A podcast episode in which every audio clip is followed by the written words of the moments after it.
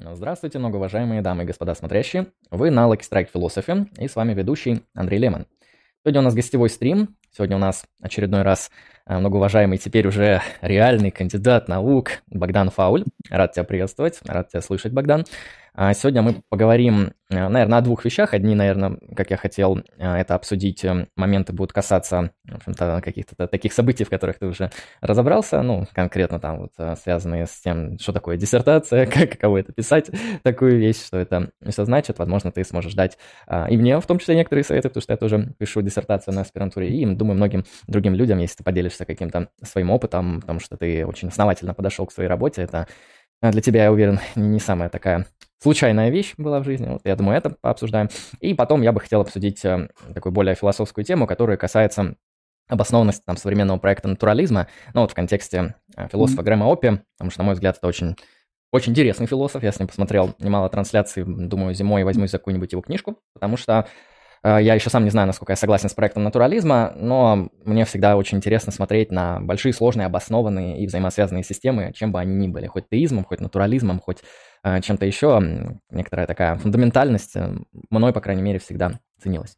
Вот это некоторый такой малый объем того, что я планирую сегодня обсудить. Вы, многоуважаемые зрители, пишите вопросы в чаты, раздупляйтесь, как говорится, можете задавать вопросы Богдану, которые вас интересуют, мы их обязательно обсудим в рамках нашего времени. И если вы хотите, чтобы мы ну, сразу вырвались и ответили на то, что вас интересует, можете присылать донаты, ссылочка в описании. Ну, все донаты и самые минимальные будем также сегодня читать. Это некоторое такое введение, которое я сделаю. Ну, приветствую, Богдан, еще раз. Как, ну, как ты себя ощущаешь? Привет, спасибо, да, большое спасибо, Андрей, что позвал меня. Я надеюсь, что будет интересно обсудить какие-то эти вещи, хотя, э, ну, вот сказал, что ты там Опи посмотрел много-много его различных выступлений. Это значит, что ты будешь, наверное, сильно лучше меня ориентироваться, потому что я не могу сказать, что я там прям супер знаток по Опи. Вот, ну, как бы, может быть, что-то, какие-то комментарии смогу дать в любом случае интересные. В общем, пообсуждаем, я думаю, потом. Посмотрим. Вот, так что это был, э, так скажем, небольшой дисклеймер, да, что я не готовился, там, хотя я мог бы, наверное, подготовиться, да, там, перечитать какую-нибудь его книжку, там, допустим, вот, и мы бы подробнее обсудили, да. Ну, ладно, в общем, как есть. Э, ну, и там, конечно, по диссертации э, расскажу все, что я понял, чем смогу, так скажем, помогу. А, еще, еще буду тоже рассказывать про, это, про людей, которые вот в Томске философией занимаются. Я им пообещал, что я их буду везде прославлять, так что я планирую этим, этим заняться сегодня тоже. Вот. Все, все обещания исполняешь, это правильно. Хорошо. Что, да, ребятушки, привет. Если что, кстати, хотите, если то можете мне в комментах тоже вопросы писать. Ну, у меня на канале на моем. Да, я прикрепил ссылку на твой канал, поэтому если кто-то хочет почитать ну, да, телеграммы, телеграммные посты Богдана, обязательно тоже переходите по ссылочкам. Там интересно и занимательно, по крайней мере. Там у меня, я не пишу туда ничего такого, как бы, я туда в телеграм-канал все пишу, ну, в основном просто такой полудневник, условно говоря, иногда экспериментальный, да, что-то такое. То есть э, по, э, как бы, главной э, области своей компетенции я туда ничего не публикую практически, потому что мне просто это неинтересно. Вот, ну, в общем, так вот примерно. В общем, там тоже можете спрашивать, я, может, что-то прокомментирую, если смогу. Отлично. Ну, я, наверное, тогда первый вопрос такой задам, который, думаю, и меня интересует. У меня многие люди иногда спрашивают, но я просто им не в состоянии ответить, потому что я еще в процессе. А, Предположим, некто решил сделать философскую диссертацию по аналитической теме, не по континентальной, уточним сразу, а, и он решил это сделать э, хорошо и качественно. Какие ты советы дашь такому человеку? Как ты направишь его в этом пути? Какие подводные камни, какие надводные э, бревна? То есть как бы ты вообще прокомментировал это уже после всего этого этапа, может, что-то, э, что ты можешь выделить в качестве того, что если бы ты знал ранее, это бы тебе было очень полезно. Вот, как бы ты поделился? Да особо, особо ничего такого, никаких э, новых прям принципиально знаний я не получил. Таких, что если бы я их знал ранее, то это сильно бы упростило. Если честно, то такого у меня не было. вот, к большому сожалению, вот, потому что хотелось бы, конечно, рассказать что-то такое, ну, особенное, да, что-то такое помогающее, но так не получится. И если такой, ну, как бы главный совет давать какой-то по написанию на диссертации, э, Пусть делает, да, по политической философии диссертацию сделать будет сейчас. Сейчас вообще будет... Сейчас лучше не делать, знаете, сейчас очень аккуратненько да. надо. Еще, еще будет лучше написать не по политической философии, а по политическому богословию, вот чтобы, чтобы вообще там загрызли. Ну, в общем, э, я это к чему, что наверное, по аналитической философии самое простое написать диссертацию, если у вас нет каких-то своих идей. То есть, ну, как, как вот говорится, да, можно делать, например, если вы пишете статью какую-то, ну, пытаетесь философскую статью написать, там, опубликовать, то, в принципе, в России вполне заходят статьи обзорного формата. То есть вы берете какую-то дискуссию, там, написали обзор, ну, переписали, грубо говоря, Стэнфордскую энциклопедию по-своему немножко. И как бы оно вполне в нормальных журналах даже можно опубликоваться, если у вас хороший стиль научный. Вот, и то же самое с диссертацией, то есть неоднократно по аналитической философии, если там смотреть, допустим,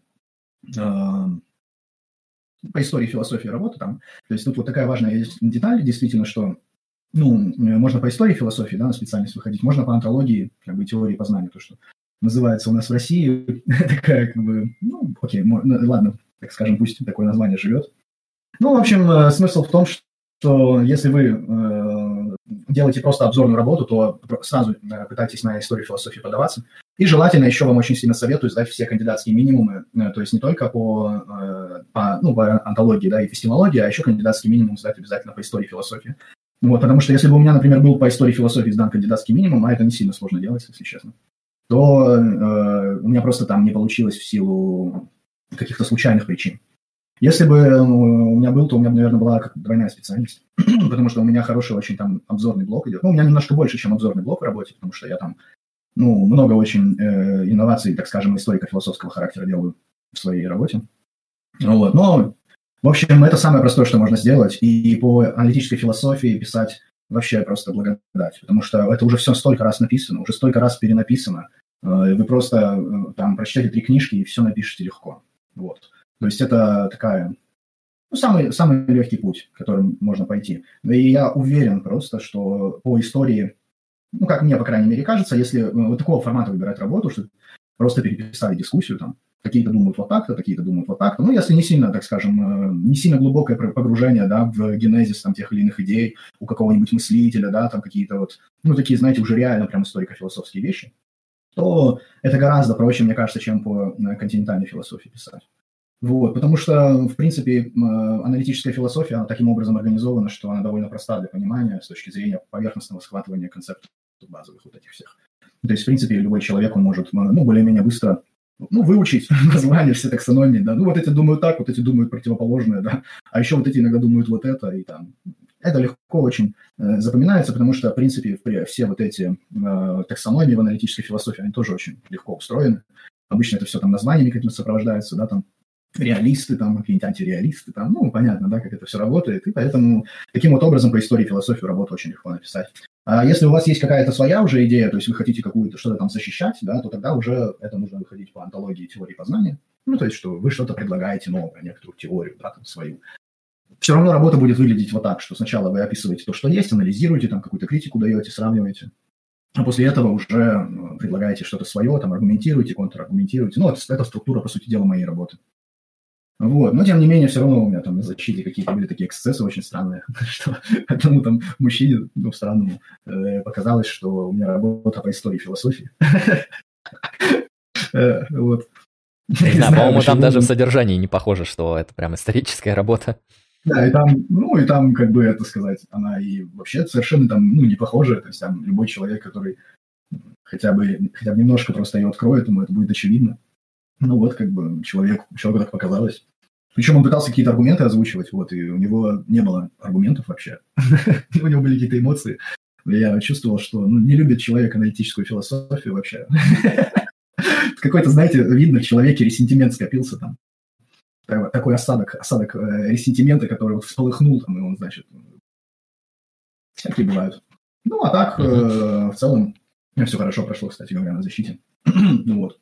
То есть сам процесс что... тебе показался, ну, таким относительно удобоваримым, потому что, ну, знаешь, как многие ожидают, если диссертация по аналитической, то где же ты найдешь так много аналитических авторов, то есть тебя в лучшем случае не поймут, в худшем случае припишут то, что ты не говорил, и начнется, ну, куча проблем. У тебя, я как понимаю, получше было. Мне, мне вот очень это нравится тоже, вот э, иногда в так называемом, ну, то, что, то, что мы с моим э, вот другом э, обозначили в свое время как туземная философия. То есть, как бы, вот сидит человек какой-то такой, профессор, ну, не особо там достижениями какими-то, э, так скажем, э, сияет.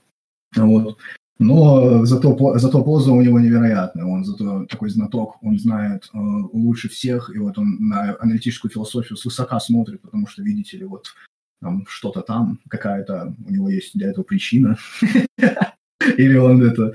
Ну, здесь, здесь как бы такая общая болезнь, поэтому везде такие люди есть. Вот.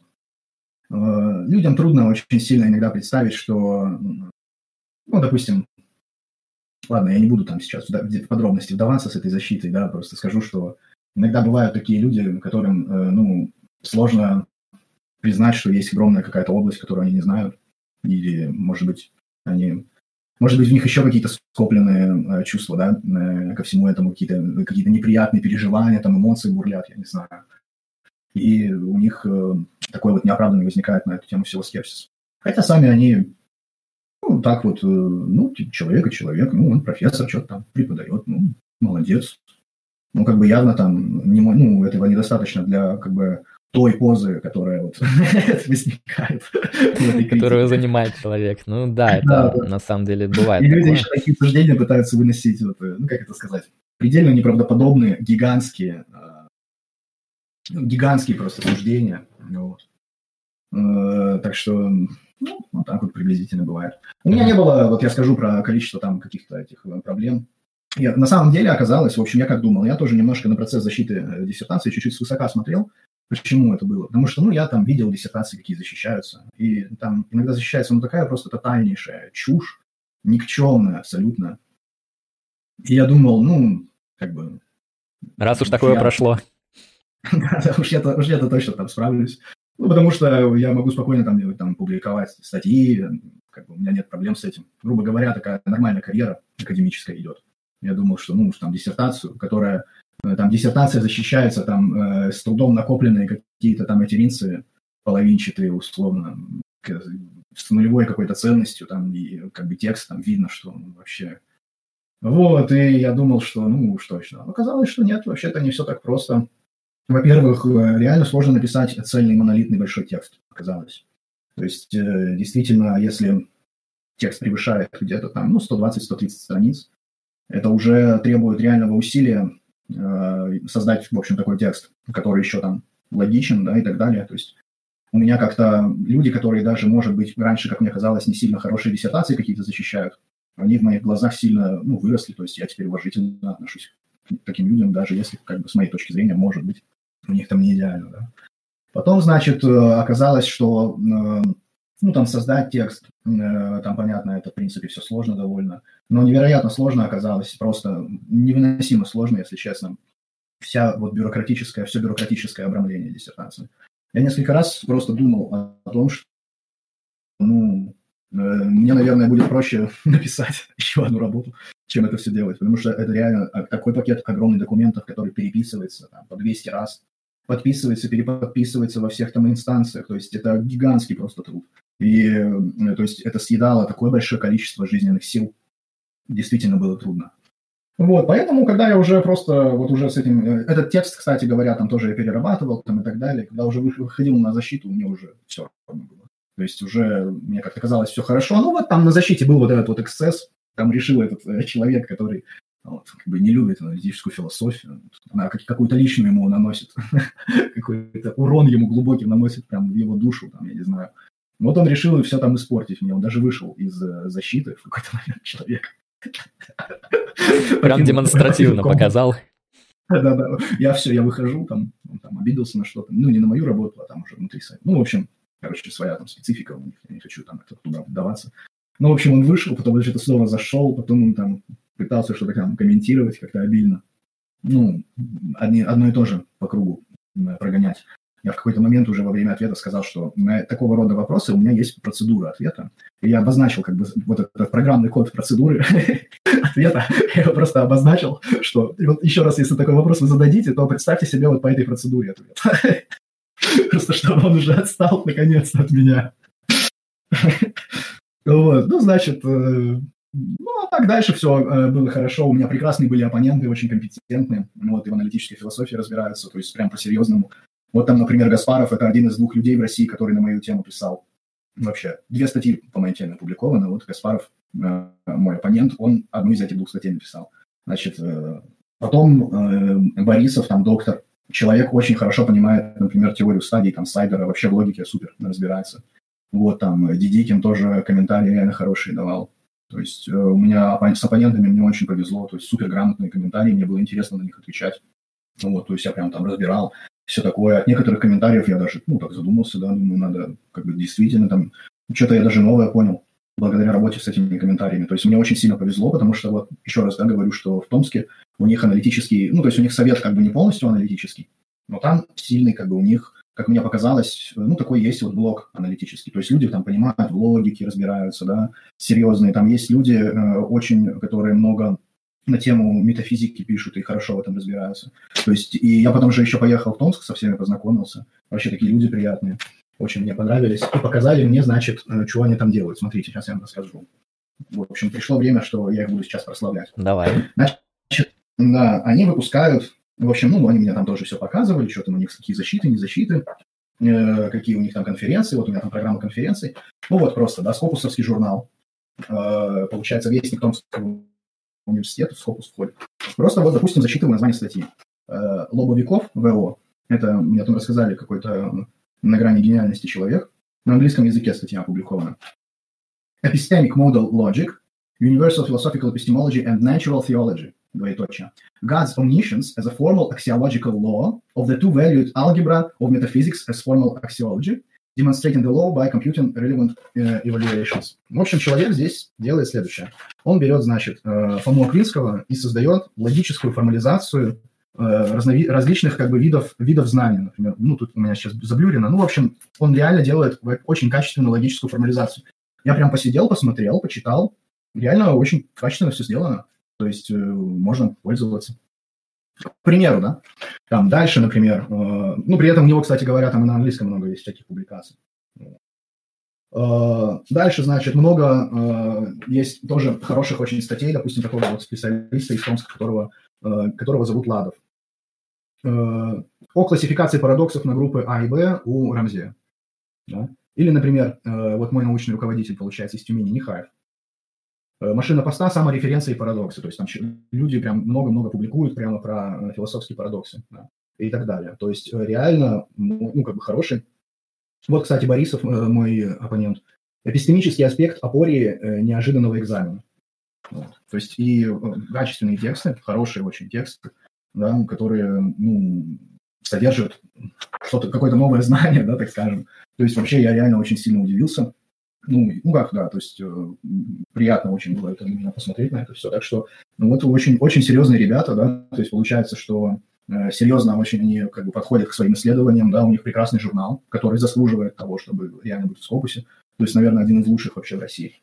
Вот. Значит, э, хороший совет они сделали, в котором много специалистов э, компетентных. И вообще, то есть просто предельно достойная вещь в Томске, да, в Сибири существует. Вот, так что, ну вот, э, просто коротко. Э, нет, я сейчас даже не в Петербурге. Меня там спрашивают. Ну, слушай, это достаточно интересно. Я не знал, что у нас э, есть статьи прям настолько качественные. Вот, там формализация Фомы, это, по-моему, очень круто. Поэтому да, обязательно. Да, да то есть я, я тоже, я прям думаю, интересно думаю, это как бы чушь или не чушь. Ну вот, и я как бы открыл, посмотрел, и я понял, что это не чушь. То есть просто вот действительно качественно сделанный текст. Вот, причем супер по делу написан. Ну, то есть, как бы, можно, ну, то есть, можно сказать, что, наверное, может быть не сильно интересное достижение, да, все равно, ну, просто предложить там определенную семантику, да, под, э, под различные вот эти вот виды знания. То есть, ну, с моей точки зрения, я бы, наверное, другим чем-то занялся, потратил бы на что-то другое свое время, да, но тем не менее, все равно это интересно очень результаты, просто и у них много-много-много они мне показывали, я просто парочку взял с собой, чтобы людям просто показывать, вот, вот как там у них все хорошо. Ну, так это что, достаточно такие... круто. Слушай, а вот ты такой интересный тезис произнес, то, что аналитическим, в аналитической философии вам будет намного легче разобраться, если вы захотите защищаться.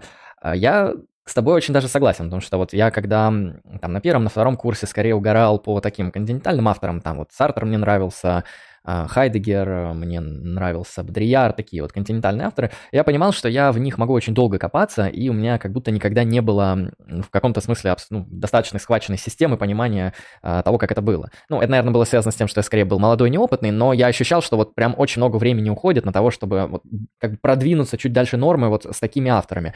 Когда я начал заниматься аналитической философией, я увидел какую-то дичайшую акселерацию, что за короткий срок я получаю очень много. И, ну, именно поэтому я скорее вот в эту сторону тоже лично двинулся, что там можно прочитать не знаю, одну статью Рассела о денотации, там, с ней посидеть, поработать, э, там, как-то разобраться, и философия языка, ну, будет такой достаточно неплохой скачок, хотя лично мне философия языка не очень интересна, но суть в том, что как будто время экономишь, что время не... Ценится, ценится время вот это, да, все-таки стоит заниматься тем, на что хватит жизни и времени, а не на все это сразу. Поэтому для меня действительно твой тезис понятен, что можно изучить вот э, какие-то там базовые дебаты или не самые базовые в аналитической философии, уже будет достаточно много почвы для написания а, диссертации или статьи. Но как ты ответишь, например, людям, которые наоборот скажут, что ну, смотрите, континентальная философия какой-нибудь там Дрида или кто-нибудь еще.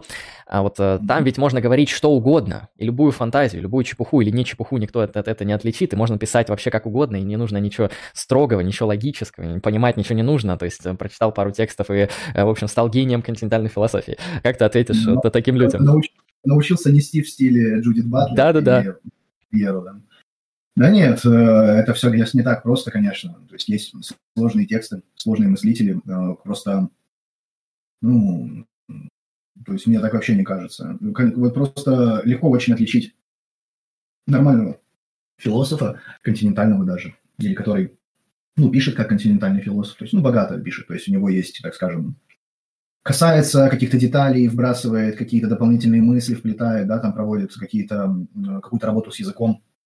Такого характера мыслители просто они, ну, немножко, да, сложнее для работы, они не так пережеваны но качество отличить, ну, как бы хорошего континентального текста, э, отличить, да, э, хороший текст от плохого текста континентального тоже довольно легко. Хотя, конечно, бывали такие примеры, что люди там писали просто полную чушь, нагороженную там, ну, нейросетью, которая там перемешку с небольшой редактурой, там полный трэш, и где-то публиковали в каких-то континентальных журналах. То есть там у них своя есть, конечно, эта проблема, что э, очень трудно, да, оценить э, вот эту вот философскую экспертизу, да, и вот это качество. континентальной философии это бывает сложнее несколько. И я думаю, что да, я с этим согласен. И когда появляется много ну, глупых людей, которые пытаются философствовать и делать вид, что они умные люди, то это, конечно, подрывает вообще идею, в принципе, ну, того, что философия – это область знания, да, некоторая, что там можно быть экспертом. Вот. То есть, так что да, здесь много всяких эффектов, но если человек пытается утверждать что-то такое сильное из разряда вот, вся континентальная философия – это все вообще полная чушь, да, я, ну, как бы, Наверное, не очень хорошо разобрался. Почему так, зачем так говорить, ну, на основании чего? То есть мне так не кажется. Я думаю, что, наверное, вряд ли кому-то так ну, покажется. Но, но в целом мне, конечно, понятно, что, ну, то есть вот это, а я об этом говорю, что, э, но начинать, да, так сказать, то есть, как бы я выразил, да, моя позиция здесь такая, очень хорошо заниматься аналитической философией, потому что она может сделать, ну, она может поставить мышление, так скажем, человеку, она может его сделать более строгим, более точным, да, установить методологию мышления некоторую. Вот. Но если человек хочет заниматься, ну, писать, например, а потом богато, да, и так далее, и хочет, э, ну, немножко отходить, да, от вот этих вот языков, которые он э, получил благодаря аналитической философии, то тоже это все очень прекрасно. Вот пример этого это Дэвид Бентли Харт. То есть у него, допустим, с моей точки зрения, ну, это такой богослов американский, он, кстати, работает в этом, в, университете, в университете Нотр-Дам, там же, где работает этот э, Питер Ван Ваген. Вот.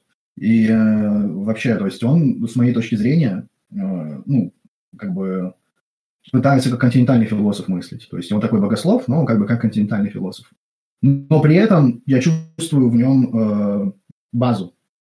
Вот, то есть э, чувствую в нем э, вот эту э, ну, серьезную, так скажем, аналитическую философскую базу, да, то есть умение думать, строго думать, умение как бы анализировать аргументацию, понимать глубоко системы, да, там какие-то принципы выделять, на основании которых те или иные решения теоретически получаются. То есть все это в нем есть, поэтому ну, вот так вот приблизительно я бы прокомментировал. Вот смотрю, что там... Ну да, то есть э, вообще в целом вот тут говорят, что на одном из своих стримов Витушинский сказал, что нет никакой континентальной философии. Я вам больше скажу, нет никакой аналитической философии тоже. Вот, то есть это Ну да, вы Просто можете есть... вспомнить, когда последний раз какой-нибудь как бы аналитик, там Чалмерс, Деннет, не знаю, Нагель себя называли аналитическими философами в строгом смысле, да, имея да, в виду да. за этим какой-то большой бэкграунд. То есть, ну, действительно, это скорее у нас, мне кажется, в России это имеет смысл, потому что у нас есть какая-то большая группировка людей, которым очень интересен постструктурализм, и есть маленькая группировка, которым там что-то интересное из вот другой философии. А так, да, на общемировом уровне я, честно сказать, не, не замечал этого, вот, этого разделения как есть, фундаментального. Есть просто философия, да, и есть определенный корпус текстов, на который ты ссылаешься, когда пишешь. И есть как бы такой корпус текстов, который внутри сообщества интерпретируется как якобы больше вот в аналитическую философию, да, а есть такой корпус текстов, который вот якобы больше в континентальную философию.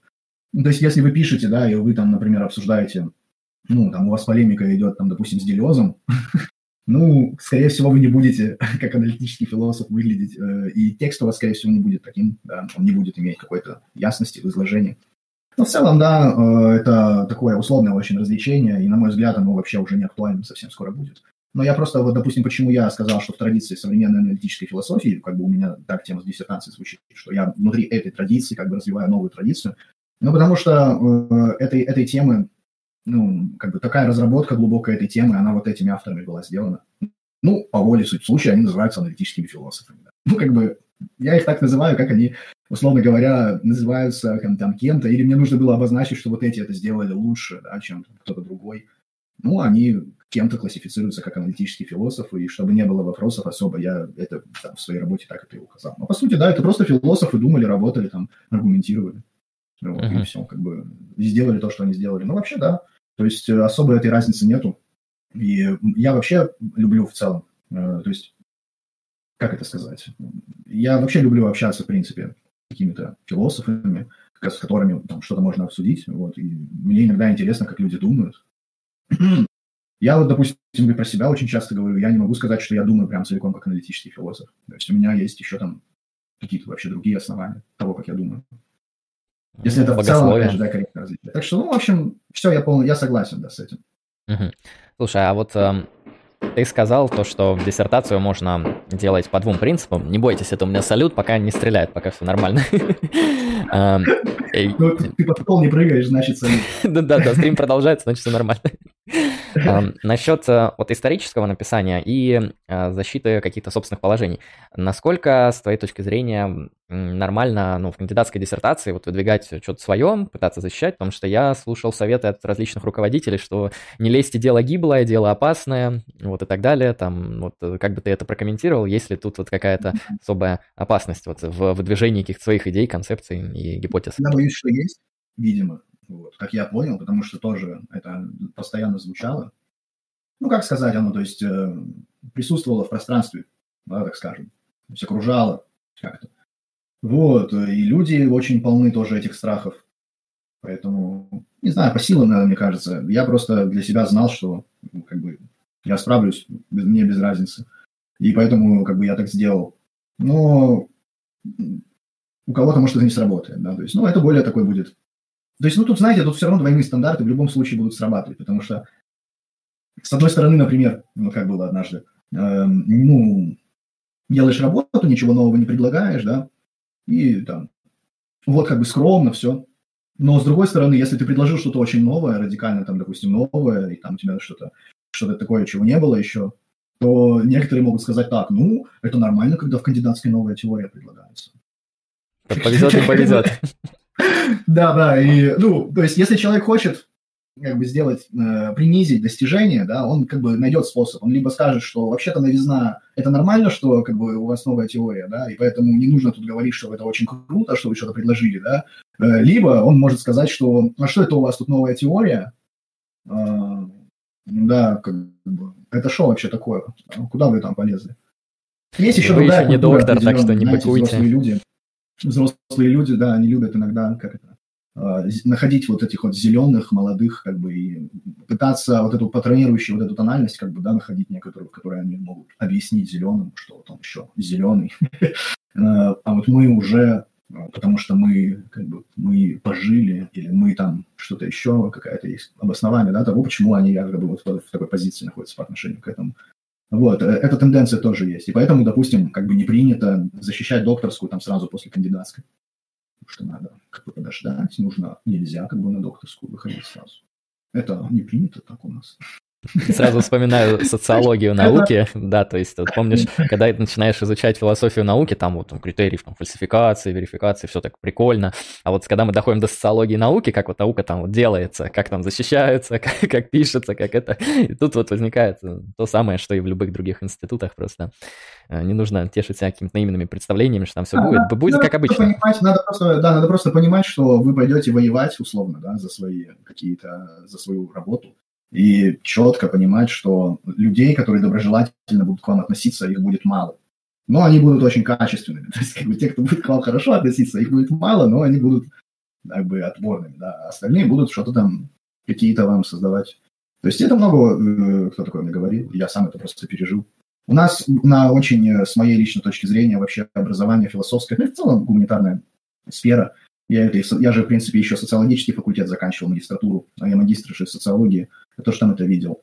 Очень низко, э, кадры очень низкого качества, и э, компетенции, с моей точки зрения, недостаточные. Вот, и поэтому от таких людей в основном и ожидаешь э, как бы самого-самого такого неприятного всего. Ну, mm-hmm. так оно фактически выходит. Интересно. Я, я, если честно, на уровне психологии просто, э, при, ну, так примитивно, да, выражусь, на уровне психологии, что, мне кажется, они просто видят, что перед ними живое опровержение того, как бы, что они про себя думают, и их это начинает, как бы, из-за этого они начинают закипать. Вот, там, медленно-медленно они закипают, и потом что-то происходит.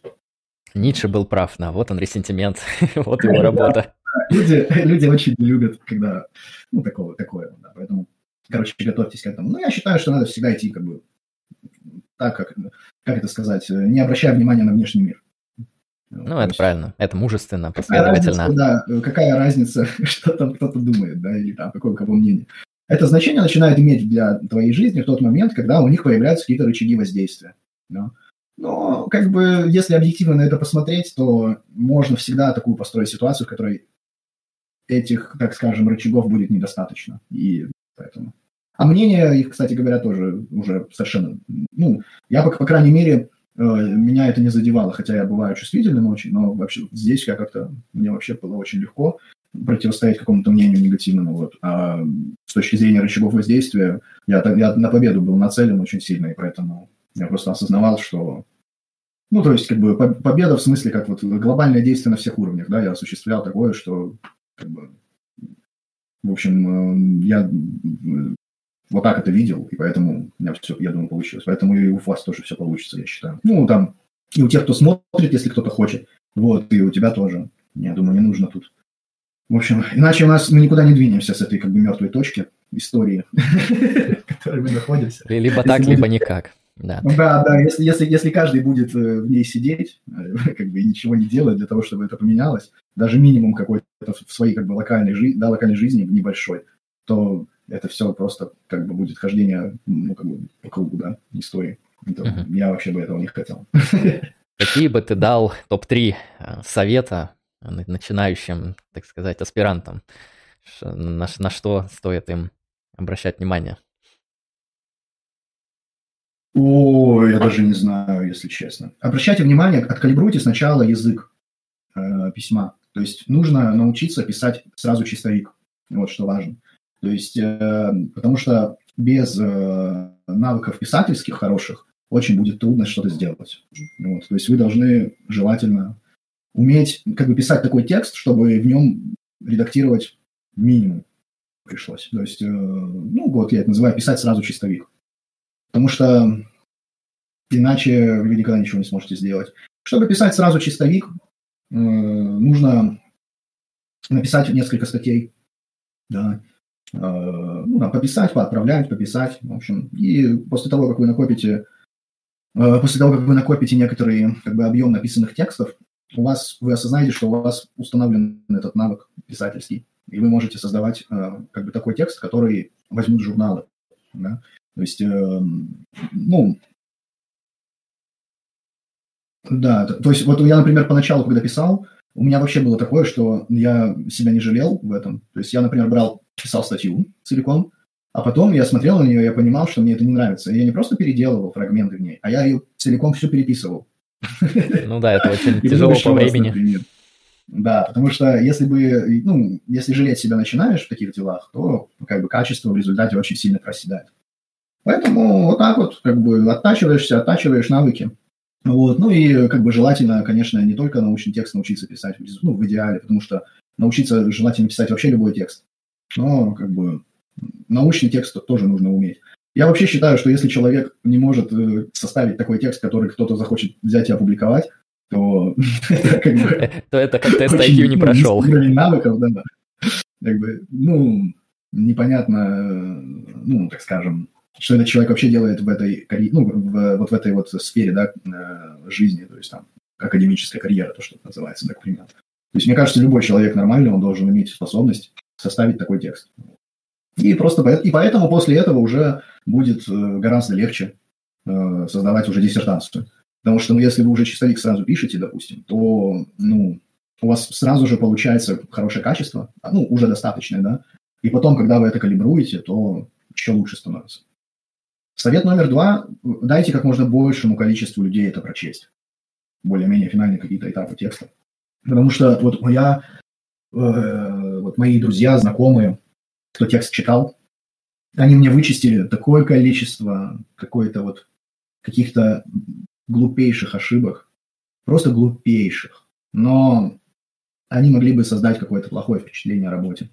Поэтому чем больше людей это прочитает, тем лучше. Они и, обсудить, и обсудить вы сможете, и потом, если они, например, что-то там увидят, вы сможете дополнить какие-то разделы, да, например, там, рассмотреть какую-то возможную критику, которую они высказали, да, там, у вас еще там что-то добавится.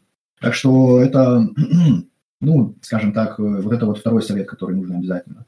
И третий совет, э, наверное, я бы дал такой, что не пишите никогда э, ничего лишнего. Вот. То есть не надо, не надо лить воду. Вот это огромный недостаток, в принципе, гуманитарного образования в России, в целом всего, я считаю. То есть это то, что нужно менять обязательно. Иначе у нас вообще как бы, ну, иначе ничего не изменится в хорошую сторону. Это что э, людей, когда им дают большие эссе, ну, большие рефераты это называется у нас, да. То есть вот, например, в мире э, там западной гуманитарной науки людям дают писать много эссе. Им говорят, вот там эссе, эссе, эссе, да, и эссеистика, она калибрует стиль человеку, то есть он учится писать, правильно, посредством написания эссе. И посредством написания эссе он еще учится думать, потому что он уже сразу понимает структуру, да, он понимает, куда он будет вставлять аргументы, как сделать так, чтобы на аргументы э, работал текст, и у него качество мышления вырастает из-за этого благодаря писательскому мастерству. А тут получается, что когда студента заставляют составить реферат на 40 страниц по э, какой-то теме, которая за, типа, за сколько, за там, типа, 3 месяца, это просто вообще немыслимая э, чушь. Э, это самое глупое вообще, что можно сделать со студентом. Потому что ты берешь студента и говоришь ему, а теперь пришла, э, пришел твой черед заливать водой бессмысленной, тупой, не имеющей никакого реального обоснования. Вот делай. И, и приходят рефераты, 40 страниц э, воды. Потому что как то я никогда, я э, не представляю, как может студент 40 страниц текста написать, да даже 20 страниц. Но как-то они это делают. И как они это делают? Ctrl-C, Ctrl-V. Ну да. Ctrl-C, Ctrl-V, нейросети. У меня знакомые, знаешь, как делали? Какой-то реферат был по какой-то сторонней дисциплине, наподобие БЖД, ну вот это вот база первого курса. Копируют полностью какую-то статью на французском, переводят ее по теме на английский, с английского на украинский, с украинского на русский, и просто вот вставляют, убирают какие-то прям явные помарочки и нормально сдают. так что я тоже на самом деле не понимаю, потому что у меня вот в моей практике был один ученик, он из Америки, он русскоязычный, но вот он учится э, в колледже в Америке уже вроде даже отучился, у него был major по философии. И большая часть заданий, которые мы с ним делали, они касались вот эссе. То есть, например, там, прочитайте диалог Платона, там, Федон, Евтифрон, эссе. То есть, давайте аргументы, реконструкция мысли, там, максимум 5-6 страниц, ну, или в количестве знаков, там, как-то, там, в районе 4-5 тысяч знаков. То есть, не больше, не меньше. Вот, и это был очень хороший формат, то есть, действительно, он тренирует, он даже мотивирует студента, потому что студент понимает, чем заниматься нужно в этот момент. Потому что, ну, действительно, когда тебе дают задание 40 страниц, непонятно чего, непонятно зачем, какая мотивация вообще делать это хорошо. Эссе — это а, лучший формат, и я еще не понимал, почему у нас эссе не популярно, потому что преподавателю все-таки легче проверить 5 страниц хорошего проработанного текста и увидеть, насколько студент там хороший или нет, чем 40 страниц листать его воды реферат. Ну, в лучшем случае, там 20. А никто и не будет листать. Ну, да, в чем тогда смысл? Преподаватель за свои 5 копеек, которые ему платят в этом университете, он никогда в жизни эти рефераты не читает. Ну, да, да, то есть э, порочная вот э, система, да, на всех уровнях. Вот, поэтому он, он, он, за, он за эти рефераты, значит, э, студент заказал рефераты, прислал рефераты преподавателю, преподаватель получил рефераты, э, что-то там, может быть, открыл или что-то, э, как бы как-то оценил, не особо вкладывая свое внимание в этот процесс, и все, поехали дальше. Потому что он получает 25 тысяч там каких-нибудь.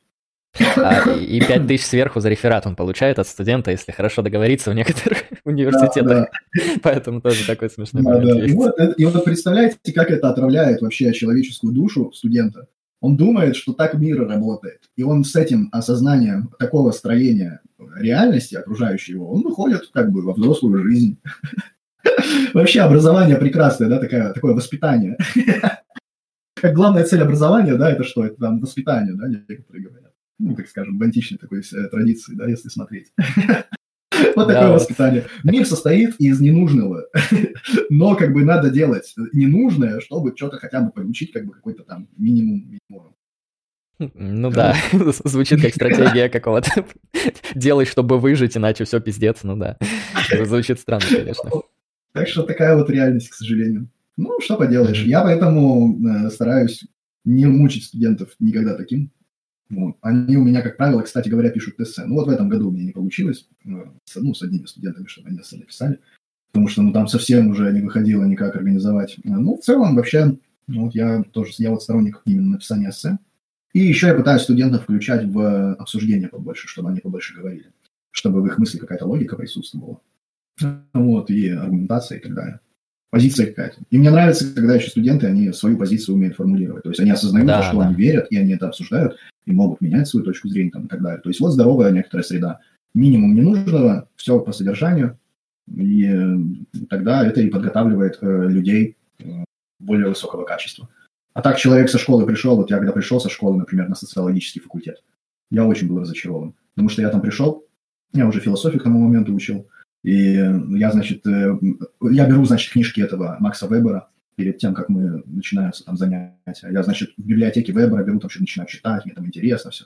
А потом я прихожу просто на факультет, и там такая просто там такая чушь, а, не имеющая никакого смысла в основном. И вот только один, один у нас был преподаватель, который вел семинары. Там было еще более-менее интересно. Ну и что, я за полгода просто разочаровался в этом всем. То есть мне просто показалось, что это вообще бессмысленно абсолютно все, что там происходит. Вот. И я перестал вообще туда ходить почти. На четвертом курсе вернулся. Так вот и живем примерно. Реакция здорового человека, мягко говоря. Ну, просто любой нормальный человек, он примерно так себя будет чувствовать. В чем проблема? Ну да. Там вон в чате как раз написали про то, что люди научаются писать отписки для взрослой офисной жизни. Ну да, кстати, это вот, э, это действительно, я когда был в прокуратуре, там часто бывают такие вещи, когда ну, я думаю, кто с МВД знаком, тоже вполне знает, о чем речь, когда один отдел, он понимает, что у него есть возможность спихнуть работу на другой отдел, а, чтобы себе чуть-чуть разгрузить, и, а тот отдел напрячь, а тот еще на кого-то спихнет, и, в общем, дело уже ведет черт знает куда, и постоянно делают, да, иногда дела, эти смешные моменты, когда, когда дело из одного города переезжает в другой, а потом обратно, прошло три месяца, а продвижения не было, ну, то есть это тоже, а, и это, это не какой-то дикий ужас, ну, в том плане, что редкая вещь, средняя практика, особенно в провинциях, то есть в столице, наверное, получше еще, в провинциях не очень. Ну, вот так вот. Я бы значительную часть объяснения здесь возложил именно на определенную просто культуру отношения к жизни, которая вкладывается вот в этом ну, возрасте, когда э, формируются основные э, ценностные представления и основные, э, ну, так скажем, практики интерпретации мира, да, и действия внутри мира. Угу. Да, да, я тоже думаю, что это очень важно, ну, и проблема в целом. Да, наверное, это не все объяснение будет из этого состоять, но какая-то большая его часть. Да, хорошо. Ну, теперь я предлагаю поговорить немного про натурализм в контексте. Переход от бытовых житейских вопросов к более серьезным.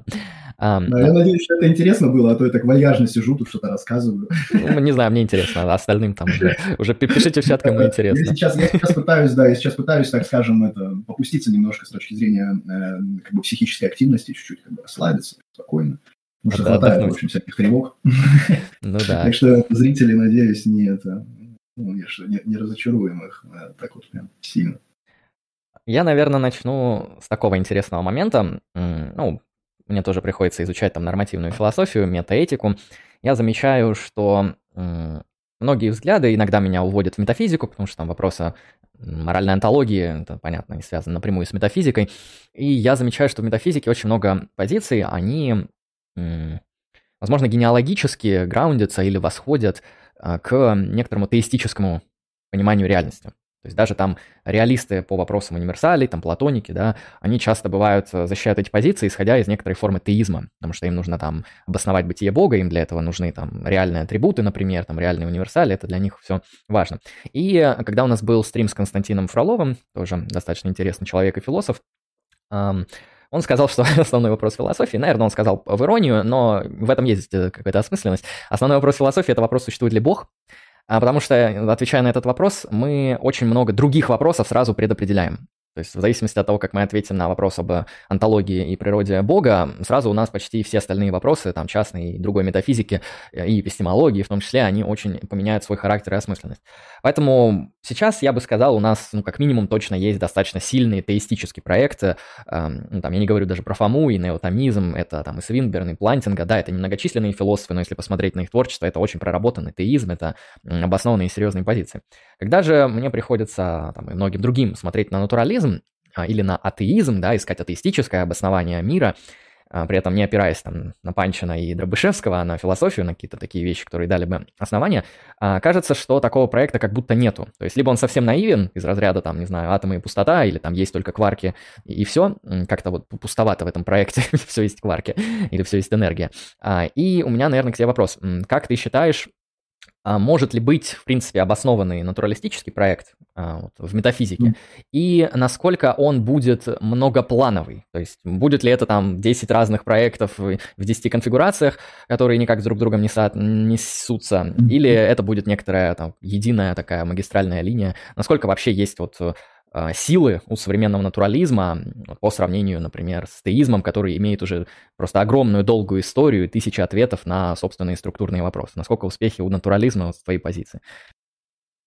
Я считаю, что, ну, с моей точки зрения, во-первых, натурализм – это доминирующая парадигма сегодня. И физикализм, ну, так скажем, это... И она скорее формулируется на уровне э, ну, может быть, он не имеет четкой очень формулировки, потому что на самом деле физикализму вообще сложно дать формулировку какую-то четкую, да потому что там, ну, там выделяется два, а, обычно, да, две версии физикализма, говорят, а, ну, так скажем, несколько можно, да, сейчас сказать, что мы можем выделить такой физикализм, который формулируется через отношение тождества, а что там все тождественно физическом в конечном счете, да. Или мы можем какие-то другие типы зависимости выделять. Например, зависимость такую, как супервентность, которая некоторыми философами, они очень хотят, чтобы супервентность была асимметричным отношением, да, что есть как бы субвентный уровень, есть супервентный уровень. Хотя я считаю, что супервентность не получается асимметричной. Но, тем не менее, они думают, что есть субвентный, супервентный, вот субвентный уровень – это там, э, например, э, там это все физическое, и как бы каким-то образом вот все супервентно на физическом. То есть, ну, э, я сейчас не буду в отношении супервентности вдаваться, но, тем не менее, вот что-то такое, что все зависит от физического, да. мы можем разные пытаться давать формулировки. Или как бы э, иногда формулируют э, еще такую вещь, которая называется ну, натурализм онтологический, да, Э, ну, то есть, что вот реально мир устроен да, когда онтологический тезис делают, иногда делают натурализм еще, некоторые говорят, методологический, да, что вот мы должны принимать истинность натурализма в нашем познании, вот, потому что вот мы там верим в научный метод, там, ну и все это строится на, некотором, э, на некоторой такой оптимистической оценке научной методологии, да, и вообще научного способа познания мира. То есть такого вот характера, э, если так вот очень кратко, да, я сейчас не буду вдаваться в то, какие конкретно определения натурализма бывают. Вообще их четыре. Э, ну, определение натурализма с точки зрения того, какой смысл вкладывается в предикат физический. Да, то есть там все есть физическое или все тождественно физическому. Есть как бы вот этот вот э, объем вот этого понятия физический, да, и как конкретно, как конкретно мы можем, ну, то есть что туда входит. И это супер проблема большая, определить, что туда попадает. Потому что, как это бывает в аналитической философии, как правило, э, есть некоторое понятие, у которого, которое в естественном языке имеет ну, некоторый, э, ну, назовем объем, да, А когда мы пытаемся дать определение этому понятию, то мы либо слишком маленькое даем определение, и часть ситуаций, которые описываются как это физическое, они туда не попадают, либо слишком большое. И как бы часть ситуаций, которые мы не хотим называть физическим, они классифицируются как физические с точки зрения нашего определения.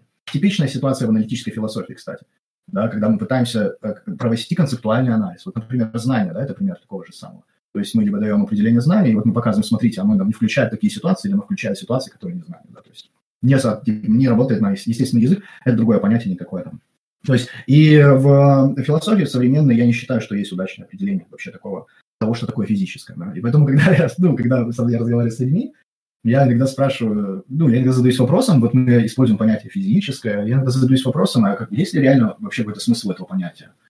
То есть оно как бы, это интуитивно понятно, то есть я понимаю, какого рода вещи хотят физикалисты исключить. то есть это мне понятно. Они хотят исключить там существование Бога, да, существование каких-то странных вещей. Какие... А какие странные вещи им кажутся, например, странными? Ну, там, например, существование души им кажется странным, да.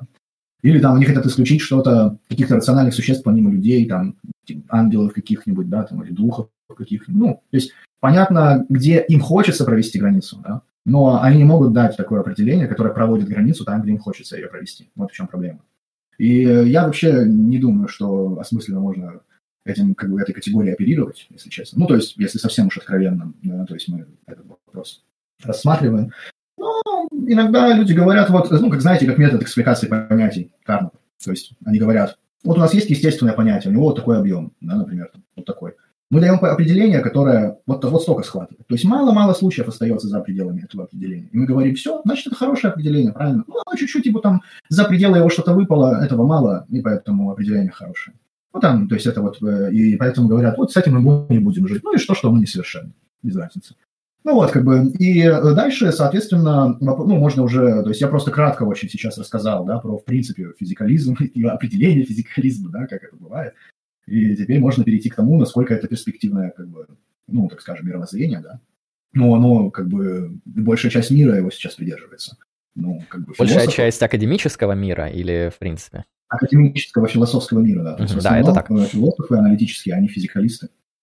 И, ну, или натуралисты. И как они думают э, как, про определение физикализма? Они говорят примерно так, что какое-то определение физикализма точно верное, просто мы не знаем, какое. А, они, наверное, могут апофатически сказать, там, неверно будет то, в которой Бог есть, вот, это точно будет неправильно. Потом, значит, еще иногда так бывает, что э, мы уже поняли мир, что он физический. Осталось просто заполнить подробности об этом мире. Да? То есть, ну, там, отсюда такой ну, оптимизм в отношении науки да, рождается, что вот, мы сейчас живем, и, ну, а через сто лет вообще у нас будет все по-другому, мы вообще все будем знать. То есть не, не будет вообще такого пространства, где мы не знаем чего-то. Ну, понятно, в общем, более-менее. Поэтому я не считаю, что это, ну, как это сказать, это э, парадигма э, мировоззренческая, я бы назвал, потому что она еще определенным образом опыт человеческий структурирует и прочее она, если мы рассматриваем с точки зрения рациональности ее, да, то она абсолютно когерентна, то есть она вообще хорошая.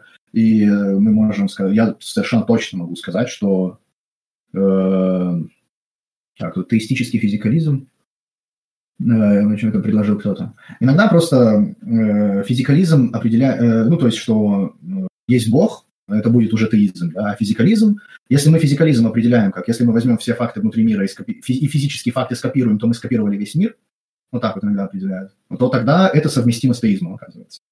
То есть не, такая Кстати, да. ты не Забавно. да, если вот об этом комментарии, то такое тоже бывает. Вот, но в основном физикализм – это тезис обо всем, то есть что все в мире только есть физические штуки, и поэтому нету Бога, получается ну, потому что он не является физической вещью в любом случае. Вот, в таком смысле. А, все понял. Ну, это я такого не... А, я знаю, они, наверное, говорят о физикализме в отношении именно проблемы тождества личности. То есть, как вот Инваген, например. Инваген верит в существование mm, да, Бога, да, да. но он не верит в существование души. Воскресенье без души, да, и там оно да, есть теория, как обосновать. Да. В общем, я, я это к чему говорю, если, в общем, to, make a long story short, как говорят. То есть, э, ну, физикализм – это прекрасная парадигма, она когерентна, она хороша, она может, э, э, она может как бы давать объяснения хорошие очень, то есть она ресурсная. Поэтому и она самая распространенная сегодня. То есть я бы сказал, что сейчас уже, с моей точки зрения, это меняется, но, наверное, именно как бы натуралистическая парадигма, она кажется более интуитивной для не для всего мира, потому что большая часть мира верит в существование Бога. У нас существует э, огромное количество людей, ну, в том или ином виде, да, они являются религиозными. То есть они допускают существование, дополненный уровень реальности, вот этот дополнительный, да, второй, нечто, некоторый второй вот этот уровень реальности. Большая часть мирового населения, они в это верят. Но среди как бы западного мира и в европейской, назовем это, культуре, да, то есть, потому что западный мир – это институциональное определение. Э, назовем в рамках европейской культуры, ну или там англо-американской культуры, европейской и как бы американской культуры, мы, мы наблюдаем некоторую тенденцию, что много появилось людей, которые не верят в существование Бога и придерживаются вот этой натуралистической даже парадигмы. Вот. То есть э, вот что-то примерно как-то так, вот я бы сказал. И поэтому, ну, нормальное мировоззрение, оно просто uh-huh. немножко, как сказать, оно просто, с моей точки зрения, в нем есть много недостатков. Но сейчас мы можем, когда про ОПИ начнем, Э, да, я вот как раз хотел.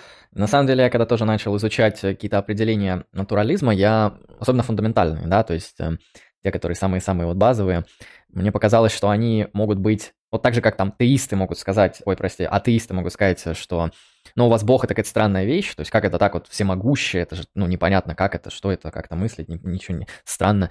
Но когда мы начинаем определять натурализм, там еще не менее странные вещи возникают, потому что вот я, насколько помню, там одни из самых популярных определений – а, одно из них мне вообще, как я понял, оно указательное. То есть физическое – это то, что изучается физической наукой. Ну, понятно, что физическая наука меняется, и тогда они дорабатывают определение. Физическое – это то, что будет описано в наилучшей науке будущего, или в идеальной науке из возможных физических наук. Вот все ее, соответственно, наилучшие теории, которые опишут все элементы, вот это и есть как бы мир. Ну, это очень модельно, то есть, да, где такая наука, она вообще это, ну, это выглядит как фантазия, то есть окей, там. Проблема в том, что это не проясняет объем понятия. Конечно, да. Есть, что опишет в конечном счете-то? Оно ничего нам не дало, да. А мы можем сказать, что, ну, допустим, если мы понимаем это во времени, да, мы можем сказать, что, а это такая наука, которая она могла бы быть в наилучшем развитии, ну, то есть Модальная, модальная наука. Объем понятия, да. Ничего не дает вообще. Да, еще одно я слышал, а, то, что естественно, это то, что каузально значимо. А вот это, я как понял, позиция, которая как раз ОПИ ближе, то, что он в одном из а, своих докладов как раз, естественно, определял через каузальную значимость, ну, то есть способность в причинных цепочках участвовать. Но у него такой интересный момент был, что он как бы определял как я, говорит, я бы не сказал, что он так думал. Ну, давай, э, может быть, я Ну, э, это я вот в одном из докладов видел. Может, не его взгляды были, не знаю. Ну, то есть, по факту, что, что я видел, могу потом, если что, скинуть. Там было что-то наподобие естественное. Это, это вот все, что сводится к там, всему возможному множеству естественных причин. То есть, вот как бы естественные причины – это то, что только есть, то, что вызывается да, этим причинам. Естественных причин, то есть не просто причин любых, да? Да-да-да, именно а естественных. Именно... Мне это тоже интересно да, показалось, потому что я когда вот услышал каузально значимым, ну, Бог может быть каузально значимым, я, насколько понимаю, там любой теист, он легко скажет, что никакой проблемы тут нет. Понимает, что, да, каузально значимым, как бы физикалисты, они хотят сказать нечто большее, что э, нет таких, нет э, не физических даже каузально причин, да. То есть они хотят, да, то есть то, что он называет natural, э, ну, то есть у ОПИ это идет через идею естественных причин как раз, вот ты правильно сказал, natural causes, то есть это uh-huh. означает то же самое, что физических причин. Да, и теперь вопрос. Uh-huh. Физическое это что? и дальше вот, я не встречал. Да. Я, в ОПИ видел просто использование, инструментальное использование этого понятия. Ну, что как бы, ну, мы понимаем примерно, там, что-то связанное с методом научным, да, там, ну, как бы к науке типа привязываем понятие, да, и особо на этом не останавливаемся. То есть, насколько я помню, по крайней мере, вот что-то примерно подобное в ОПе у него делается с этим вопросом. Это, это правда, это действительно. И, по-моему, он еще замечал, что в этом определении есть круг, потому что естественное через естественные причины. Ну, у получается, естественное в естественном само себя определяет. И он, по-моему, даже, он, он как бы не дурак, он это видит, и, по-моему, он говорит, что это не порочный круг, что у нас же есть порочный круг, да, который там херня, провал в объяснении, а это вот там нормальный круг, что с ним можно вполне себе работать. Ну, как функция в математике, она же тоже, ну, в целом там круговая, но мы же не говорим, что функция это какие-то бредовые вещи. А, да и, и часто угу. в философии у нас нет определений никаких, и это не проблема вообще. Ну да, что, позволяет вполне работать без определений иногда. Иногда и на обыденном языке мы можем остановиться, как, как пытались философы обыденного языка остановиться. Ну, просто а, есть неанализируемые понятия, которые... Ну, базовые нам. Все, да. и определения не будет уже такого. Ну, какого, да, понимаемое через э, анализ. А, да, и я, наверное, хотел бы у тебя вот уточнить, наверное, чтобы мы немножко набросали еще чуть-чуть красок для вот натурализма, потому что мы пока вот начали сразу с проблемы, а вот представим, что люди, которые вообще не знают, как определить натурализм, мы им еще больше проблем наделали. А, как бы ты определил, ну, может быть, общие черты а, натурализма, Ну, я имею в виду, что вот мы, например, сказали, что, ну, плюс-минус натурализм, если вы его принимаете, вы будете отрицать то, что обычно называется сакральным в том или ином виде, да? Что-то еще сюда может входить? То есть, может, там отрицание каких-то там универсалей или что-то такое там или нет?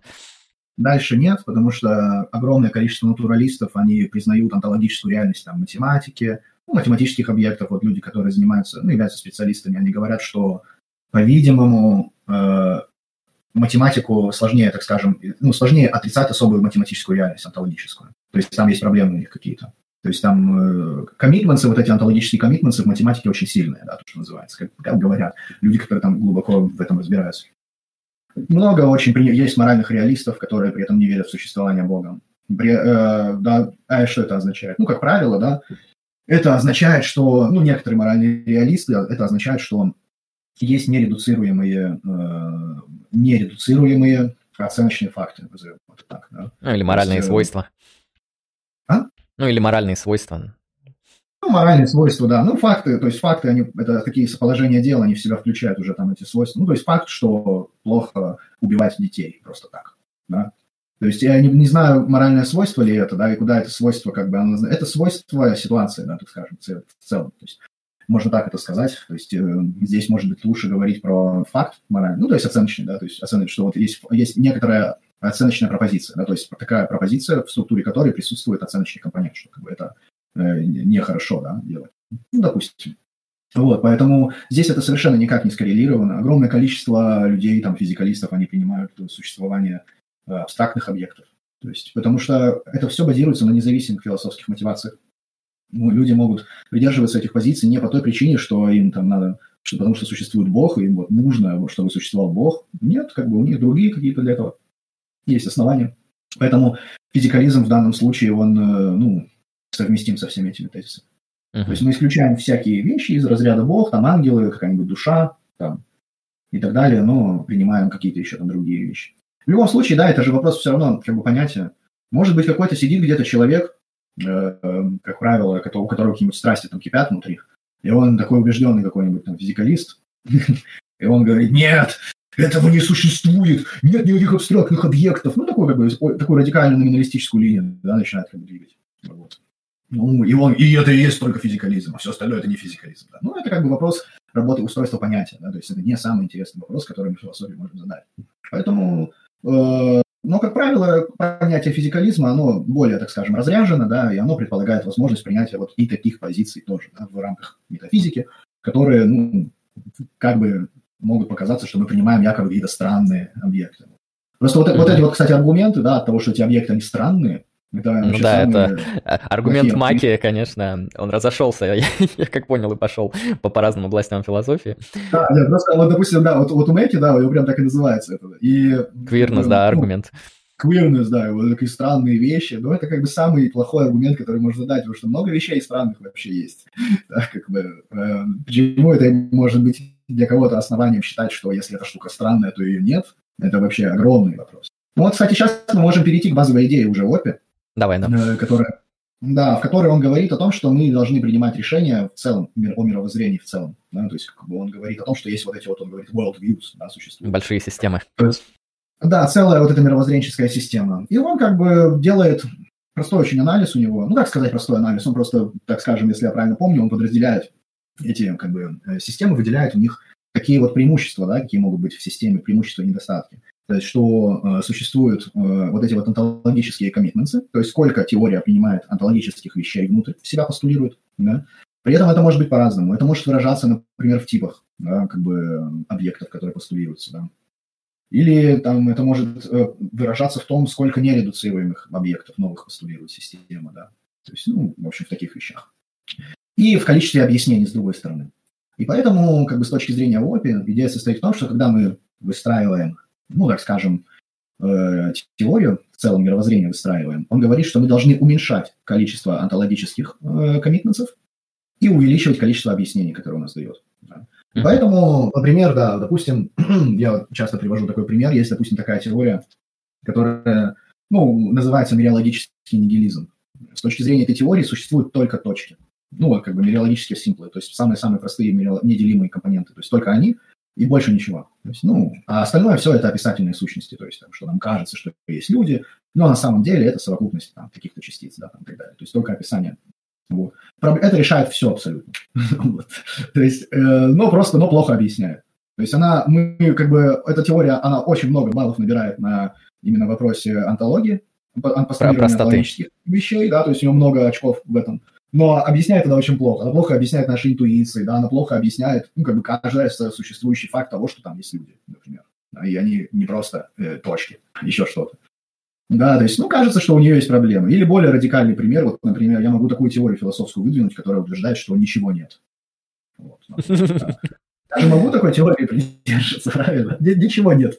Вот, но как бы она будет очень плохо объяснять, правильно? Потому что, но как бы она ничего не постулирует. Например, да. Или мы можем сделать такую теорию, которая будет вообще просто супер все объяснять, и для каждого нового факта какого-то у нас будет специально создаваться отдельное объяснение. И у нас получается теория как бы начинает увеличиваться в размерах, становится гигантской, огромной, в ней куча-куча-куча всего есть. Она много очень объясняет, то есть супер набирает по объяснительной шкале, но мало очень набирает по шкале этого, антологии, анто, постулирования антологических вещей. И вот как бы Грэм Опи говорит, что какой-то мы там должны найти баланс. Я неоднократно с такой идеей сталкивался, что некоторые люди говорят, как мы можем об этом говорить, это же надо просто все формализовать, да? И они говорят, сейчас вот мы придумаем какую-то формализацию, да, которая будет нам как бы выдавать э, ответ на вопрос о том, какая теория лучше, да, с точки зрения там. Но это не сработает, потому что сама эта формализация, которая будет выяснять качество теории, она будет в себе уже содержать критерий, да, того, что лучше, что больше ценится, это или это, и как это оценивается. Это первая, да, как бы проблема, что нам очень сложно сравнивать теории в этом плане. Вторая проблема, почему нам это очень сложно делать, это потому что, как правило, теорию э, нам трудно оценить, сколько в теории онтологических коммитментов. То есть очень трудно понять, очень трудно выяснить, как нам, как нам понять, хуже ли эта теория или лучше по количеству постулируемых сущностей. Потому что нам нужна какая-то процедура из разряда типа аксиоматизация, то, что называется. Да? То есть мы выделяем некоторое ядро как бы пропозиций, которые утверждает теория, из которой все остальные выводятся. Да?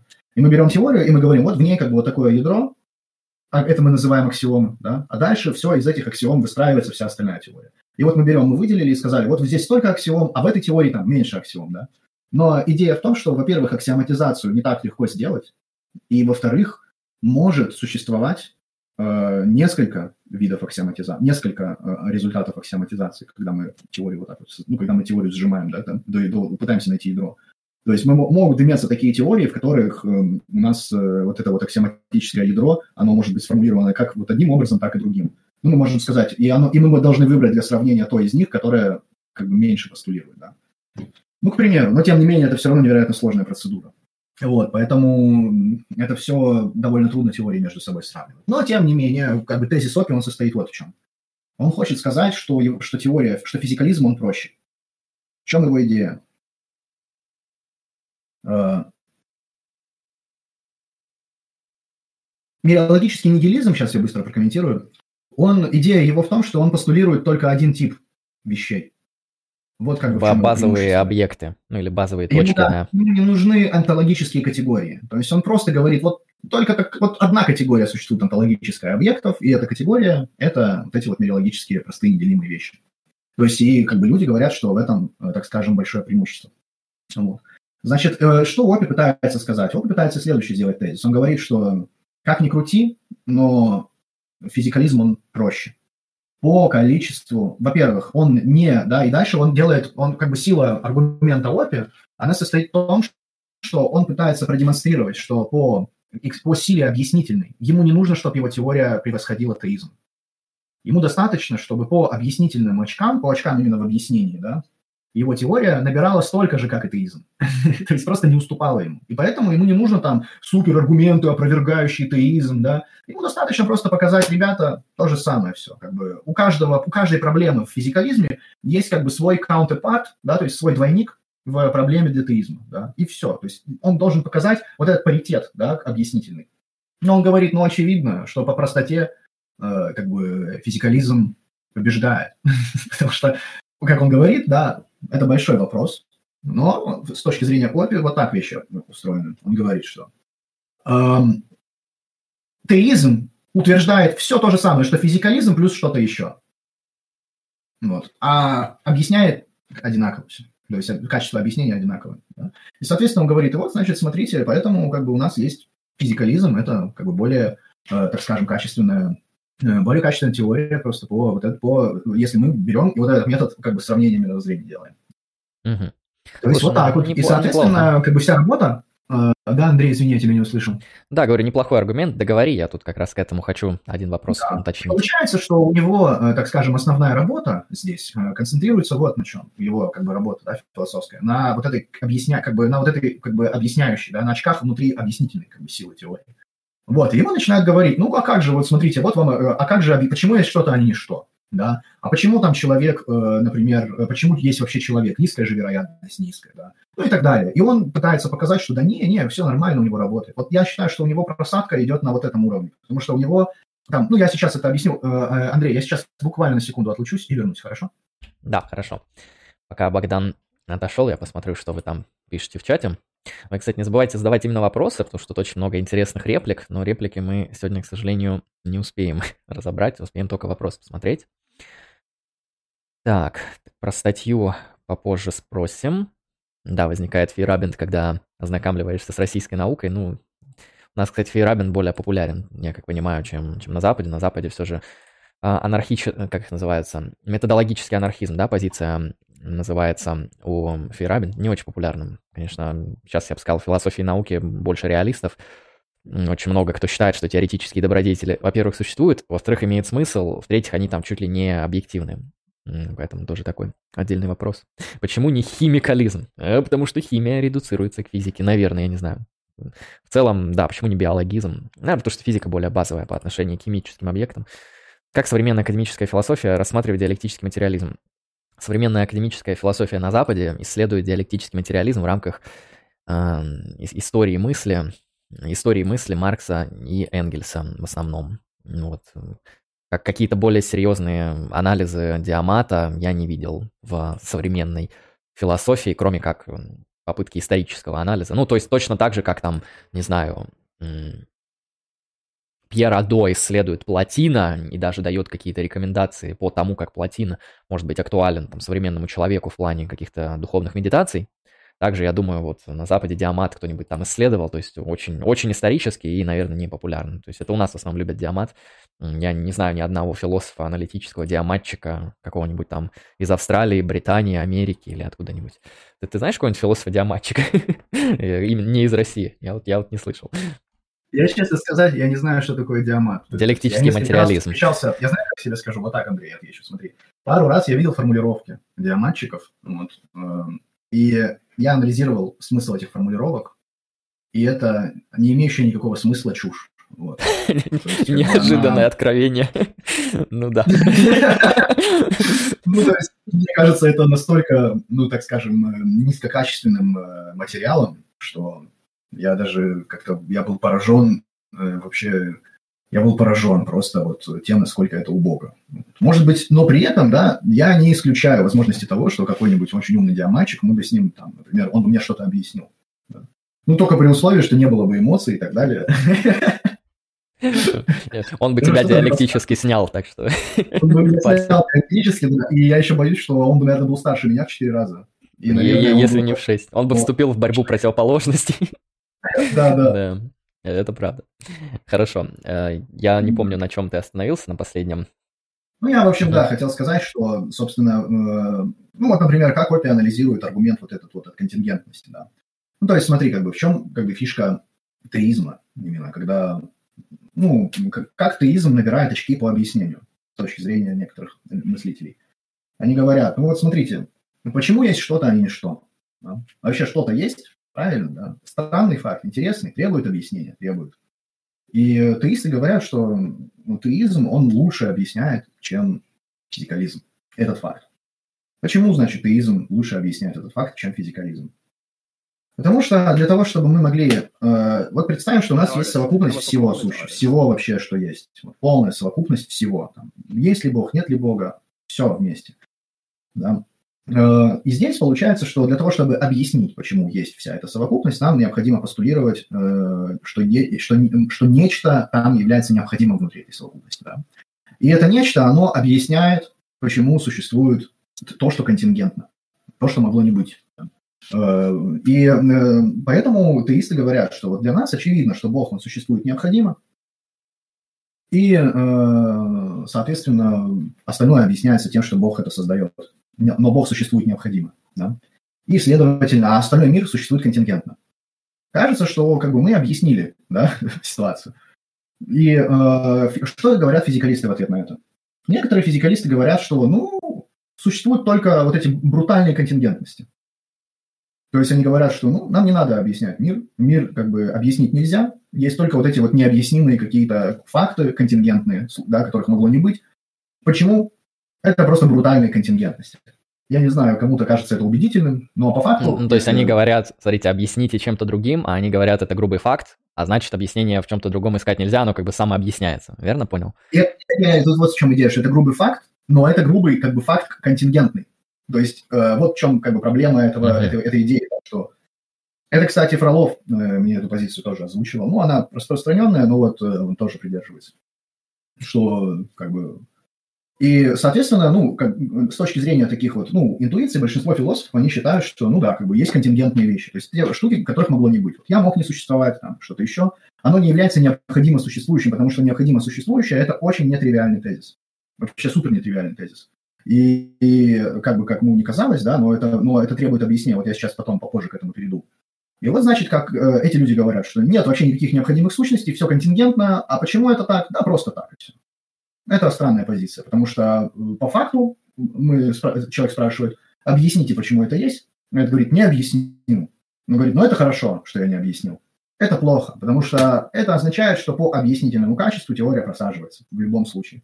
Нельзя сказать, что это хорошо, потому что нет объяснения. Вот. Э, может быть, она набирает очки по количеству постулируемых сущностей, но по объяснению она не набирает. Теперь, значит, дальше. Некоторые философы, они по-другому говорят. Они говорят, ребята, вот вы теисты, да, у вас вот вся штука, вся совокупность всего сущего, в ней есть какая-то необходимая часть, да. Вы взяли просто вот это свойство, модальное свойство, необходимость, да, что оно существует необходимо, э, вы ее туда постулировали. А почему мы не можем это сделать? Да? Почему мы не можем взять и э, как бы сказать, что некоторая первичная сингулярность внутри физического мира существует необходимо? Да? То есть вот мы берем свойство, что существует необходимо. Ну, это сейчас не будем вдаваться, это не совсем свойство, да. То есть это не, это, ну, грубо говоря, такой предикат, назовем его такой предикат, да, у которого, вот мы, вот, вот мы говорим, что мы предицируем, что здесь Бог существует необходимо, а здесь первичная сингулярность существует необходимо. В чем разница? Да? И э, разница на самом деле очень большая, но она достижима только внутри э, определенных стратегий, внутри э, теологических теорий. Есть старая такая дискуссия, которая касается того, эм, является ли э, предикация существования по отношению к Богу унивокальной или эквивокальной. Некоторые люди, э, которые начинаются там с Дунса Скотта, они говорят, что когда мы говорим о том, что Бог существует, мы имеем то же самое в виду, что когда говорим, что существуют объекты. Тот же смысл. То есть Бог, условно говоря, он как бы существует так же, как остальные объекты внутри мира. Да? Эта линия как бы сейчас является главенствующей внутри философии религии. То есть тот же Свинберн подобной как бы, позиции придерживается, тот же Плантинга. То есть у них э, уникальная теория существования. Другая традиция, которая является древней христианской традицией, и в том числе у Фомы Аквинского э, уже потом тоже развивается, это что Бог существует не так, как существуют вещи внутри мира. То есть у него некоторый другой тип существования. Э, и э, как иногда говорят, что Бог, он как бы не принадлежит к порядку бытия, да, то есть он не принадлежит вот, к сфере того, что мы называем есть. И поэтому про Бога не совсем правильно говорить, что он как бы есть или его нет. Да? То есть э, он что-то другое, но как бы есть. И мы выстраиваем специальный тип дискурса, который называется аналогическая предикация. То есть мы Богу аналогическим образом предицируем, что он существует, но имеем в виду чуть-чуть что-то другое, что именно мы не знаем, но что-то другое. И вот теперь смотрите, в чем здесь особенность теизма заключается. То есть э, почему теизм здесь он как бы лучше выглядит, чем натурализм вот такого типа, что мы говорим. Вот первичная сингулярность, она тоже существует э, необходимо. У теизма такое есть преимущество.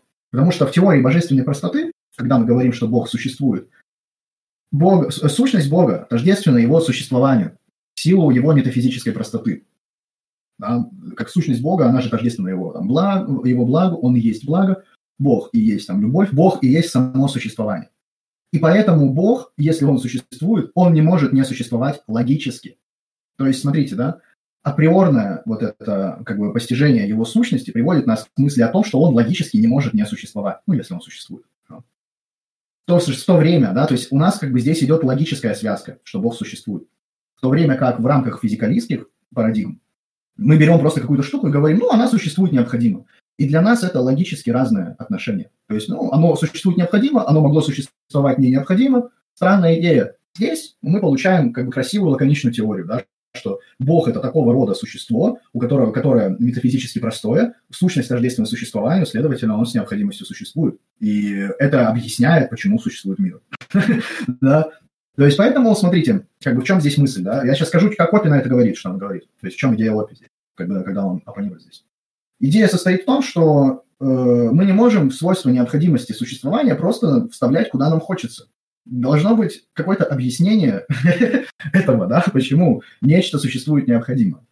И без этого объяснения э, теория очень сильно проигрывает.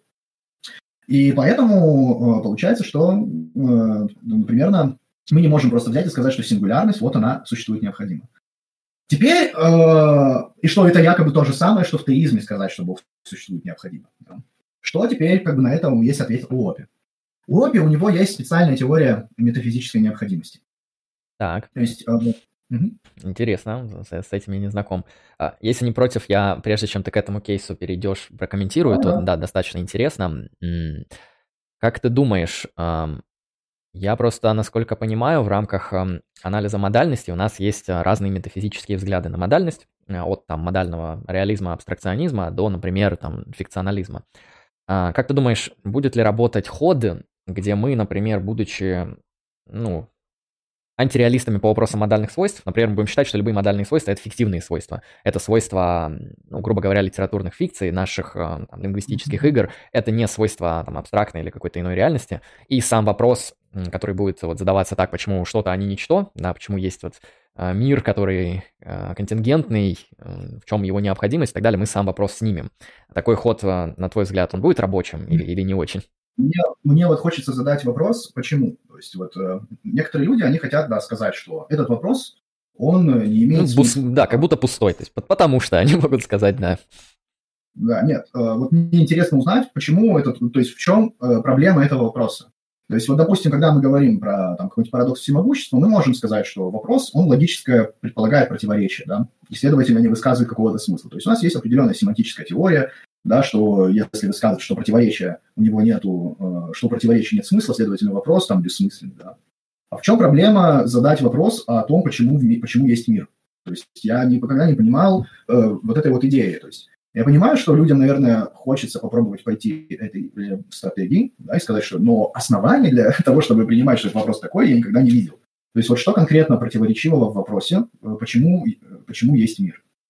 То есть я как бы да, то есть не вижу здесь проблемы внутри этого вопроса. Может быть, кто-то из чата э, как-то, может, прокомментирует это. Вот, я вижу тоже здесь, получается, ребятки э, комментируют. М-м. Базовость контингентности. Про Минису, кстати, я могу тоже, на самом деле, сказать много. Потому что я одно время читал его, мне интересно было. Э, аргумент по базовой контингентности у МИСУ не проходит вообще. Потому что у него там, у него неправильный там есть переход, когда он, он утверждает, что наше незнание того, что находится в мире в себе, это он называет э, от фактуальности к фактичности, у него там есть такой раздел.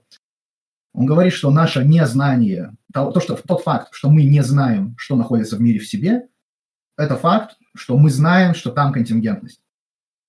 То есть он, э, и вот этот вот переход, да, о том, что мы якобы не знаем, что там за пределами э, нашей корреляции, да. Поэтому как бы может быть э, что угодно, то есть контингент. А, там может быть все, что угодно, а когда мы говорим там может быть все, что угодно, это уже модальный тезис, да, о контингентности, правильно? Да. Вот, э, это не работает. это разные... Еще раз, там первое утверждение, вот некоторую область мы не знаем, потом говорим, поэтому там что угодно, а это противоречит первому тезису, потому что мы сказали, что не знаем. В этом как бы довод, да?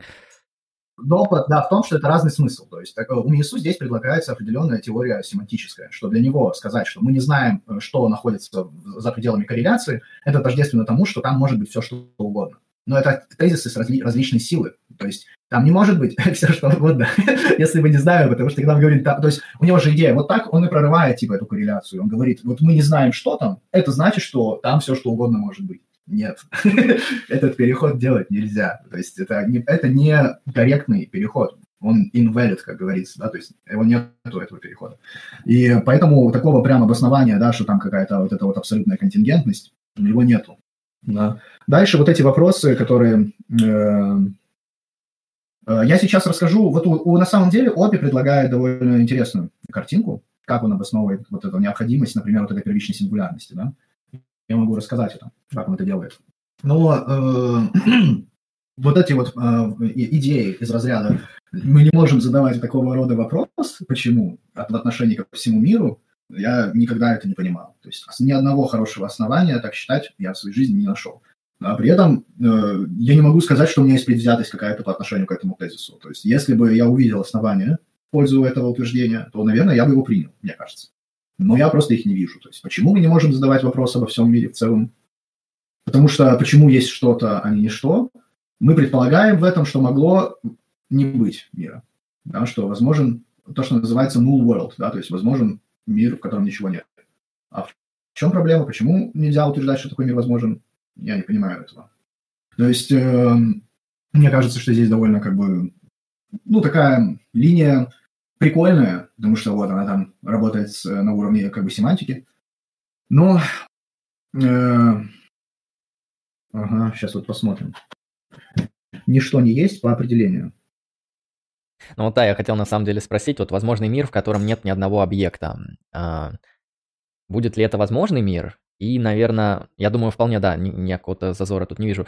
Насколько это вообще существующий объект? Потому что, да, вот а, есть что-то, а не ничто. Да, и к вопросу о том, мир, в котором ничего нет, это ничто и что это. То есть у меня вопрос, не приписываем ли мы здесь какой-то бытийный статус вот этому как бы ничто? То есть тогда не теряет ли у нас смысл вообще категория ничто? Я так не думаю. То есть вот я как э, я могу рассказать, как я эту вижу ситуацию. Uh-huh. Если, например, существует нечто, что существует необходимо, допустим, Бог, то невозможен мир, в котором ничего нет. Потому что Бог – это что-то. То есть, как только мы э, постулируем, то есть для этого и постулируется существование необходимого сущего. Потому что оно, как бы, ну тут еще, кстати, есть прикольная идея э, в отношении тоже проблем с объяснениями у Инлангена. Я сейчас не буду тоже это, как бы, касаться этого вопроса. Но в целом э, идея состоит в том, что есть нечто необходимое, которое объясняет, почему есть что-то, что, чего могло не быть. Вот. То есть мы сейчас э, говорим, да, вот, допустим, э, существует планета Земля, да, а если бы, например, там было что-то не так, там по-другому бы как-то развивалась Вселенная, то планеты Земля бы не было, правильно?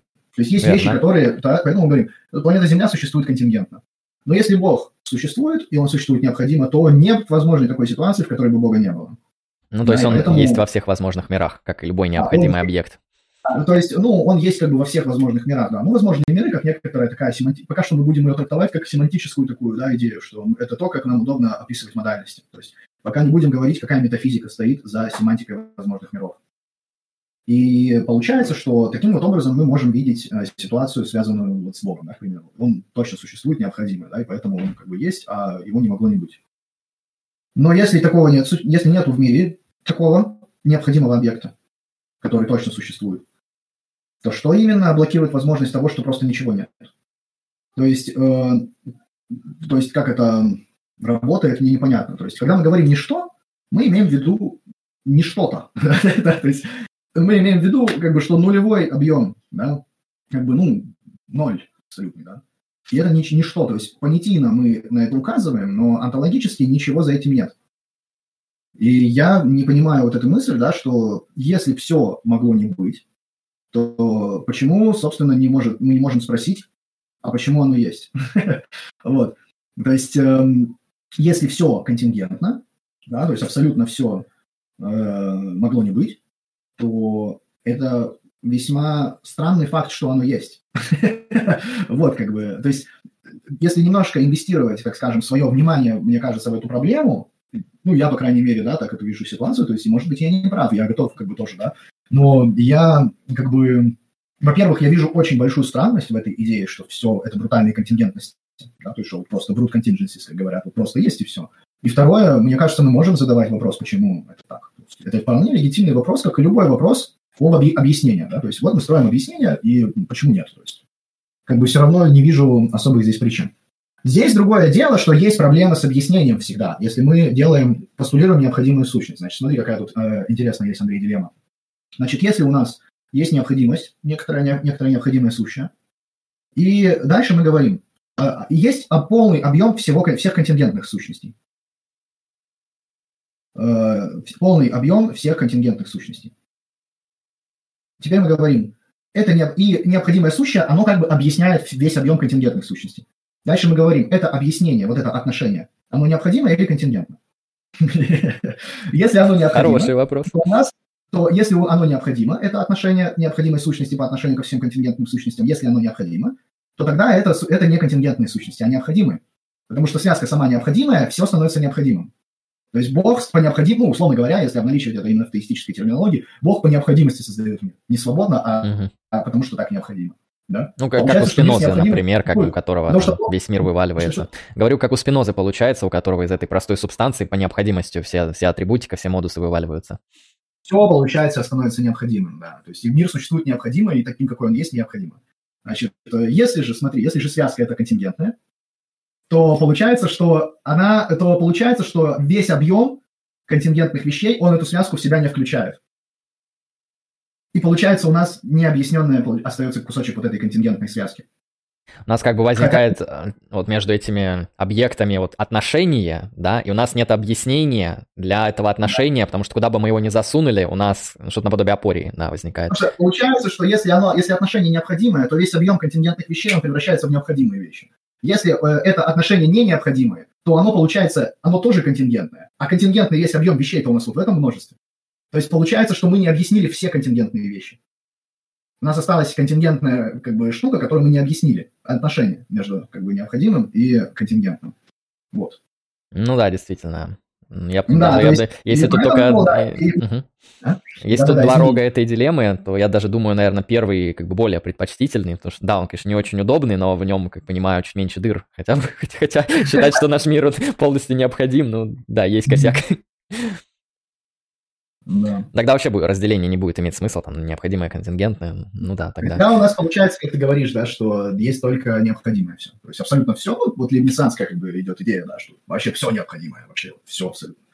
Это очень странная идея. То есть, ну, это, как говорится, придется закусить пулю конкретно для того, чтобы это принять. Что, ну, как для меня, ну, все, что все есть брутальные контингентности, это то же самое. Значит, теперь перехожу к решению, которое ОПИ предлагает. Оно очень интересное.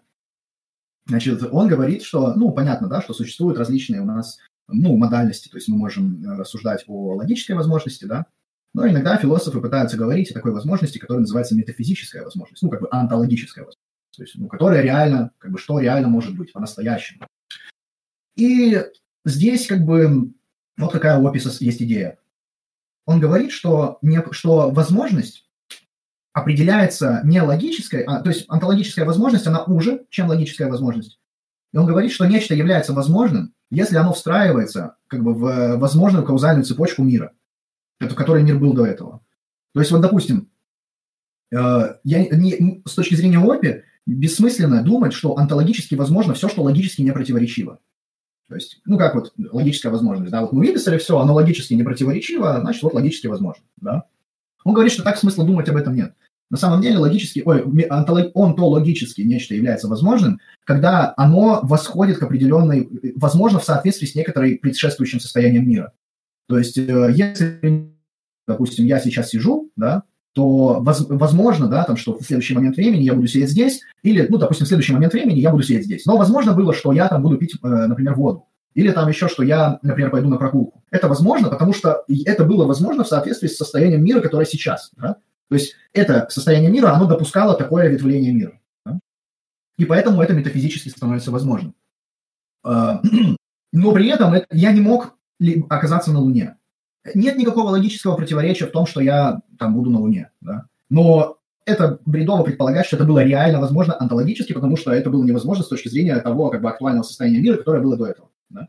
То есть он онтологическую возможность привязывает, привязывает к реальной причинно-следственной цепочке мира. Да? То, есть, угу. первое, что он То есть вот еще раз устаканим это различие. Первое – это весь логический сценарий, который нам семантика тех или иных логик позволяет нам замыслить. Это логическая возможность. А вторая – это что-то наподобие, что люди обычно вот и подразумевают под необходимостью в обыденном языке, что-то наподобие а, необходимости как бы по законам природы. То есть по законам природы я сейчас не могу оказаться на Луне, ну, потому что я вот как-то не долечу. Не совсем. Не, не, не про не то, совсем. да? Да, это будет номологическая возможность, потому что э, по номологической возможности я бы мог, например, сейчас, э, ну, в соответствии с законами природы, вполне совместимо, что там не противоречит законам природы ситуация, в которой, например, я там расщеплю, я бы был расщеплен на атомы. Допустим. Ну, то есть uh-huh. э, номологическая возможность, она будет шире онтологической возможности, которую Опи нам дает. Потому что Опи дает нам такую, э, он пока он говорит о том, что нам надо не только совместимость с законами строения нашего мира, но и как бы каузальную связку с предыдущими состояниями мира. Угу. А привязанность к прошлым каузальным например, состояниям. Угу. Да. И получается, что у него, мы когда говорим о модальностях, например, да, то есть мы можем э, как бы восходить больше в прошлое, да. Да? Ну, например, я, например, и, э, вот в этот момент времени я не мог быть на Луне. Если мы рассматриваем ну, модальность в соответствии с, там, с моим состоянием час назад там, или два часа назад. Но если бы, например, ну, год назад это было возможно. Потому что если бы я решил, там, например, ну, понимаешь, да? То есть э, наши утверждения, онтологические утверждения о модальности, они ставятся в зависимость к реальным состояниям мира в прошлом. И чем более прошедшее состояние мы берем, тем больше у нас возможность ветвления. Да, и, соответственно, у нас вырастает количество возможностей, да. Но чем больше мы идем в будущее, тем это ветвление, как бы, оно сжимается, да, и получается у нас меньше возможностей оказывается. То есть, ну, грубо говоря, как этот, как веник я представил, да, сейчас. То есть веник назад его как бы откинули, у него больше ветвления, да, там собираем веник, у него ветвление меньше становится, как бы. А вот этот ползунок, это как э, вот этот индикатор, куда мы, ну, куда мы привязываем вот этот момент времени, в соответствии с которым мы модальное утверждение делаем. А Опи так какая что... позиция по метафизике времени? Ну, скорее, там прошлое есть, грубо говоря. Вот, вот раз я, важна эта отсылка к прошлому, она существует я думаю, нет? Что, я думаю, что эта позиция, она не зависит э, от э, конкретной теории. Угу, то есть она времени. в любом случае работать будет, окей. Да, мне кажется, что она в любом случае работает, да. То есть э, нам не обязательно онтологически постулировать прошлое, мне кажется сейчас, да. Хотя я не знаю, что думает Опи на эту тему. Ну, в общем, э, Дальше теперь очень интересный момент. Как его вот эта идея помогает ему утверждать, что, нетривиаль... что вот эта вот, грубо говоря, сингулярность, некоторая первичная, что она является необходимой. То есть вот помнишь, да, как я говорил, что когда мы говорим про Бога, необходимость не является тривиальным свойством, она объясняется структурой внутренней да, Бога, то есть его простотой, метафизической простотой.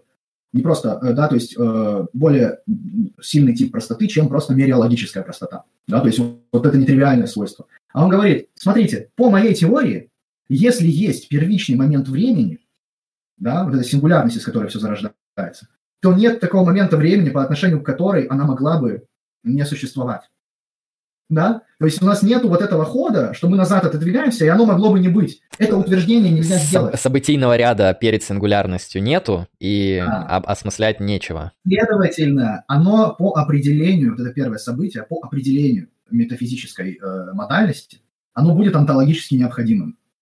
Хотя, может быть, он скажет, ну, оно логически может быть не необходимо, да и под пофигу вообще, да. Главное, что оно является метафизически необходимым, потому что оно первое.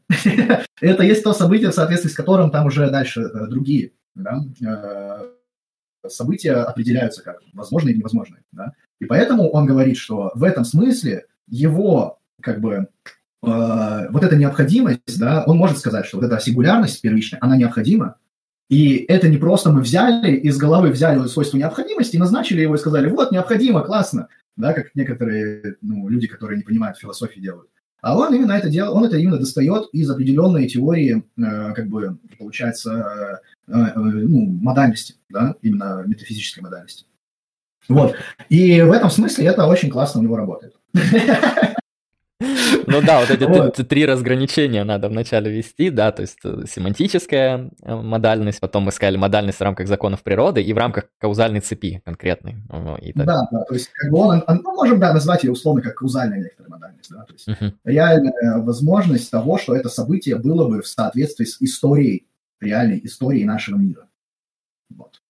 И э, так что вот в чем позиция описа стоит. И поэтому у него получается, что если как бы была первичная вот эта некоторая сингулярность, из которой все зародилось, из этого получается, э, что необходимо существует вот эта первичная сингулярность, и это у него, да, и по определению вообще необходимости. Вот.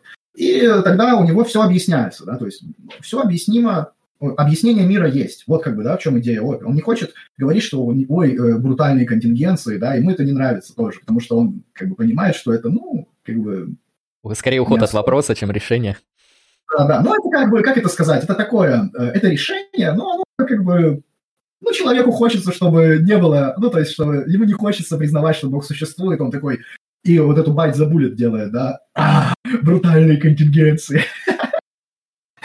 И такой смотришь на него и думаешь, ну, это вообще неубедительно совершенно, ну, ладно, как бы, как хочешь.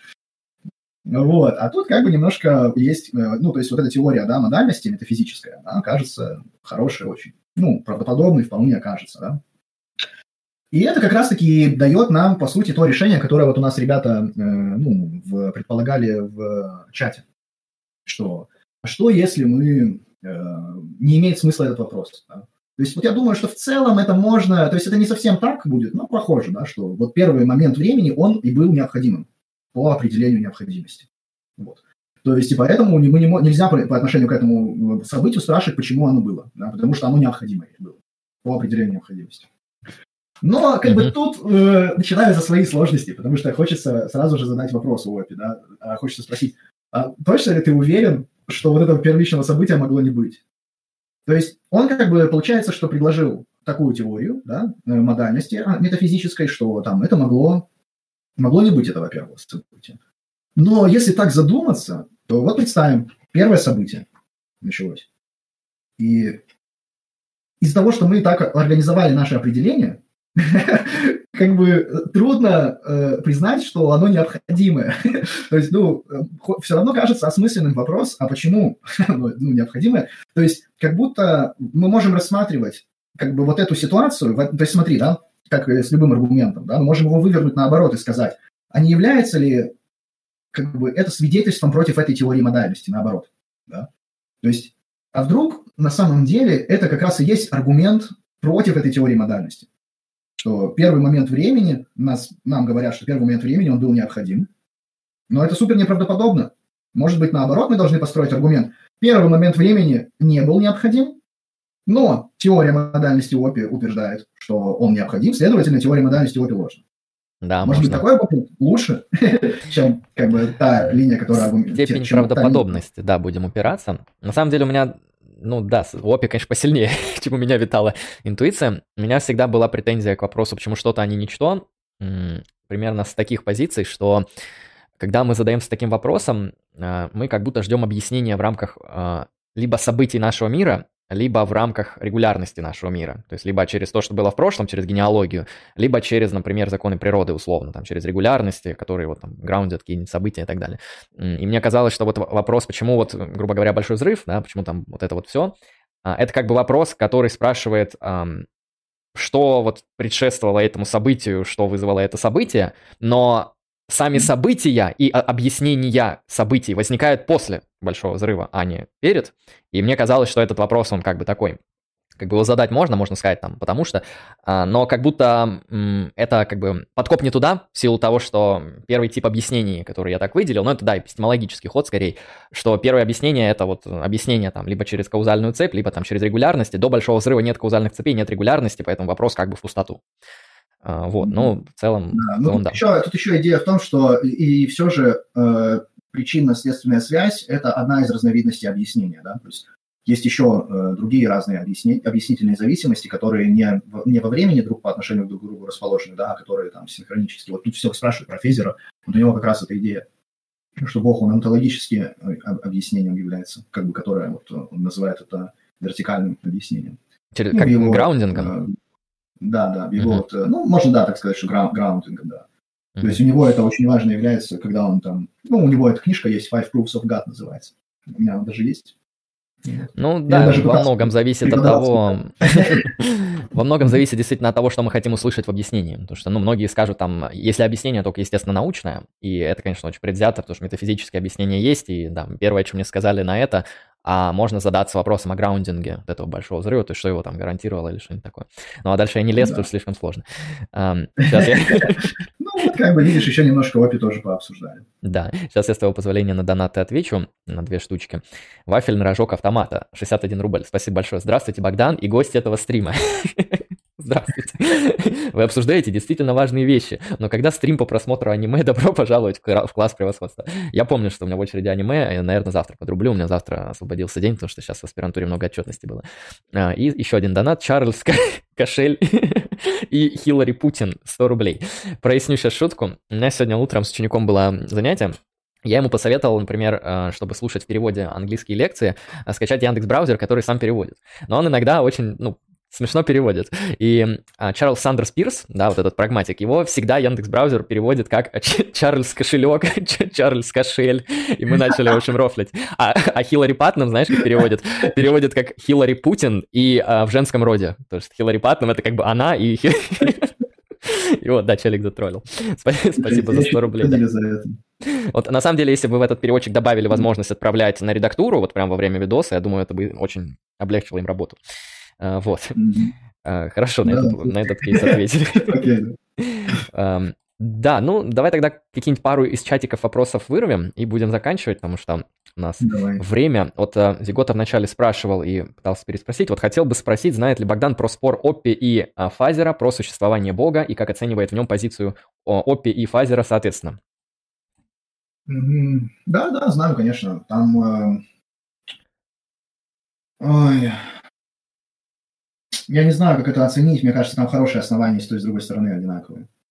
То есть там э, как бы...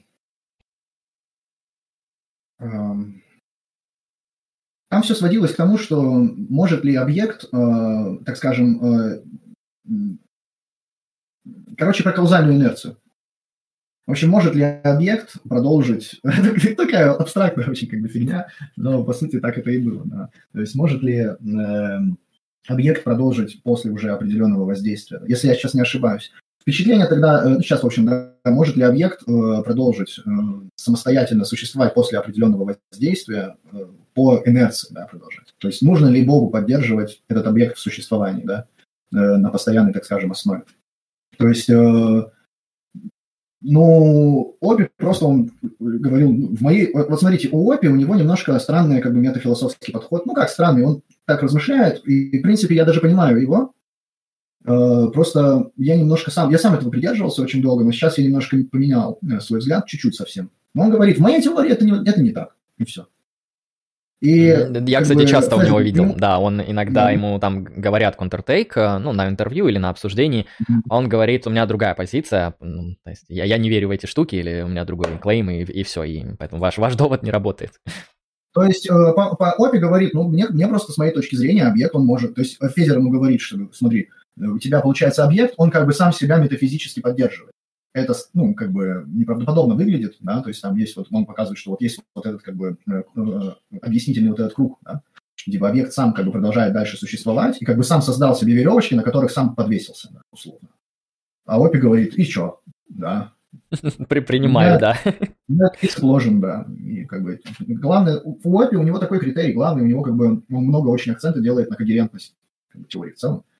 Поэтому, ну, как сказать, э, конкретно в той дискуссии мне казалось, что, э, наверное, я бы э, Фезеру отдал приз. Ну, как бы Опи молодец вообще большой, э, ну, шикарно отвечает. То есть, как бы, как бы выразить, то есть, несмотря на то, что мне не так сильно близка позиция Опи, метафилософская, да, вот здесь конкретно, он очень хорошо презентовал, когда он с Фезером выступал. Он говорит, что мне не нужно слушать этот аргумент, да, чтобы э, понять, как я на него отвечаю. То есть я просто говорю, что в моей теории нет вот этого, и все. И нет никакого аргумента дальше. Как бы, и в этом плане, да, а у Фезера у него мышление такое, он как бы, э, ну, как он мыслит аргументом, да, а Опи так не мыслит. Так, все, прервалось наше немышление.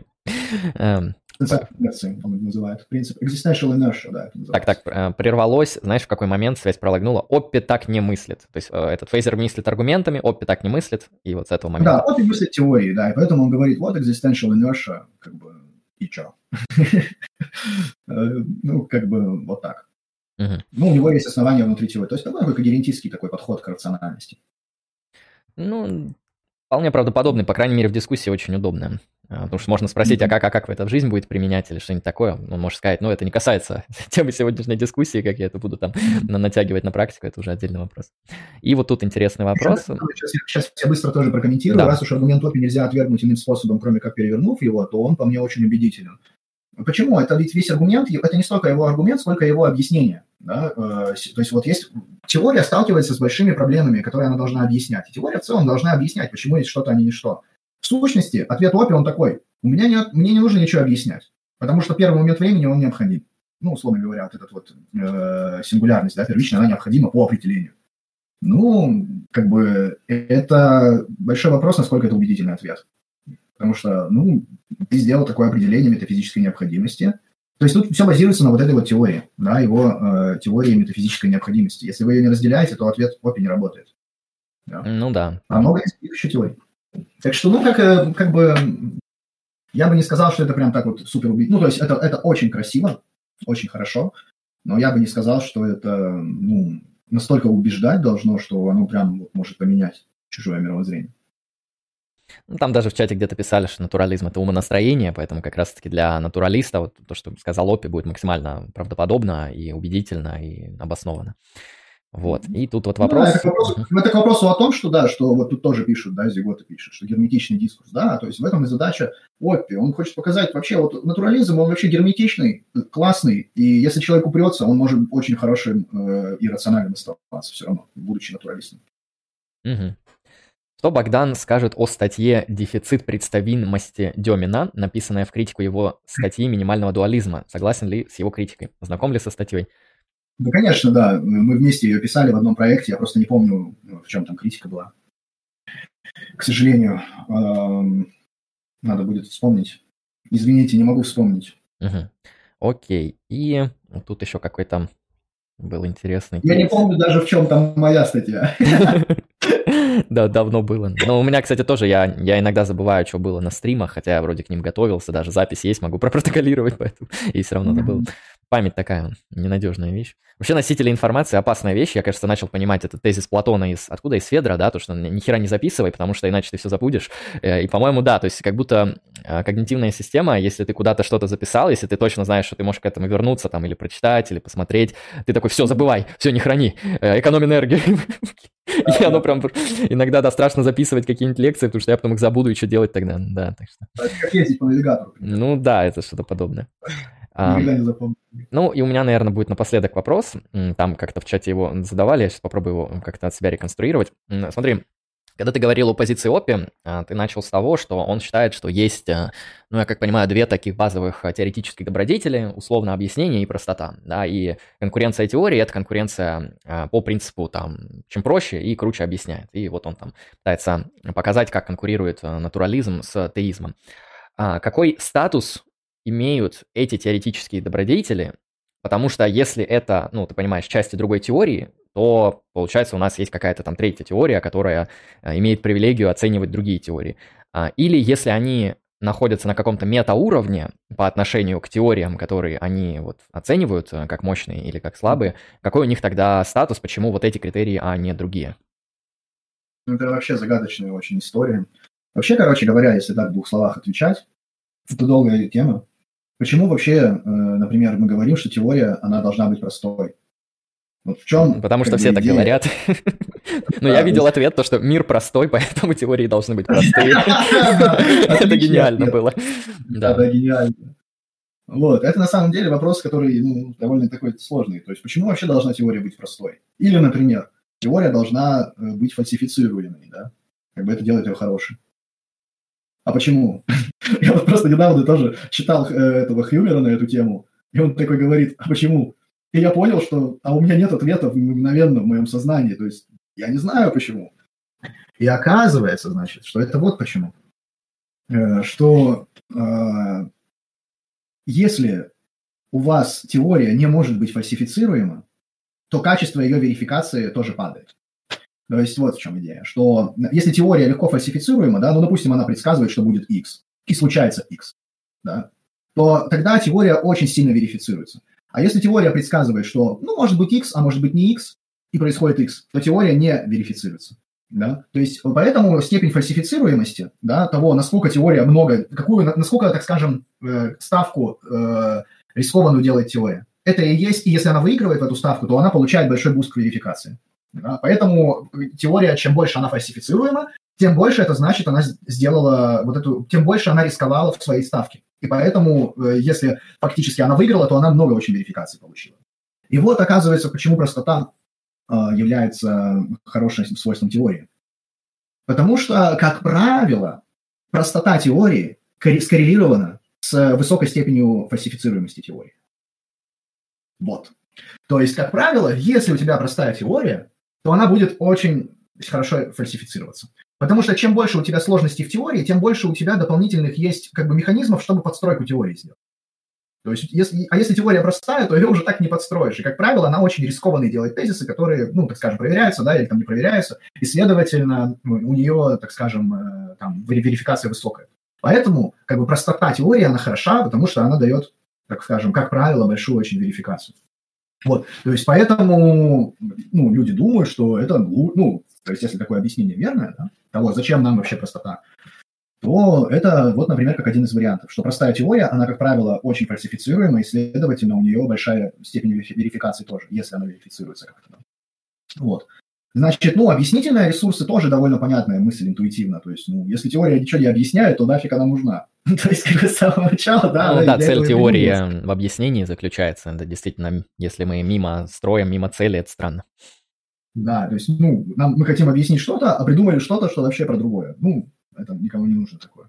То есть даже будучи очень упертым человеком, а такие люди встречаются, которые могут очень неубедительный тезис просто двигать вот его на полном ходу, упираться и так далее. Даже в таких случаях, я думаю, что люди ну, не потянут, так скажем, отстаивать позицию, что я сделал теорию, которая ничего не объяснила, но она хорошая. По волшебному хорошая, да. А почему она хорошая? Я просто так думаю. Вот. То есть поэтому в целом эти как бы добродетели теории, понятно, почему они являются именно добродетелями теории. Но а, если мы пытаемся задать уже другой вопрос, который ты задал, а что за это независимая позиция, с точки зрения которой мы взвешиваем это как-то да, корректно, то да, это и нет позиции. Ну, как сказать, ее просто нет. Она является частью теории. То есть критерий оценки качества теории можно включить в часть вот этого мировоззрения. То есть это часть мировоззрения человека, что он на основании таких критериев выстраивает как бы, теорию. И получается, что как бы мы можем когерентную создать теорию, замкнутую вот эту вот герметичную теорию, такую, которая будет говорить вообще полную ерунду, но при этом мы туда вставим такой критерий, на основании критерии отбора теорий, на основании которой эта ерунда будет считаться более качественной, чем конкуренты. И это будет как бы когерентное, замкнутое ну, как бы мировоззрение. Да?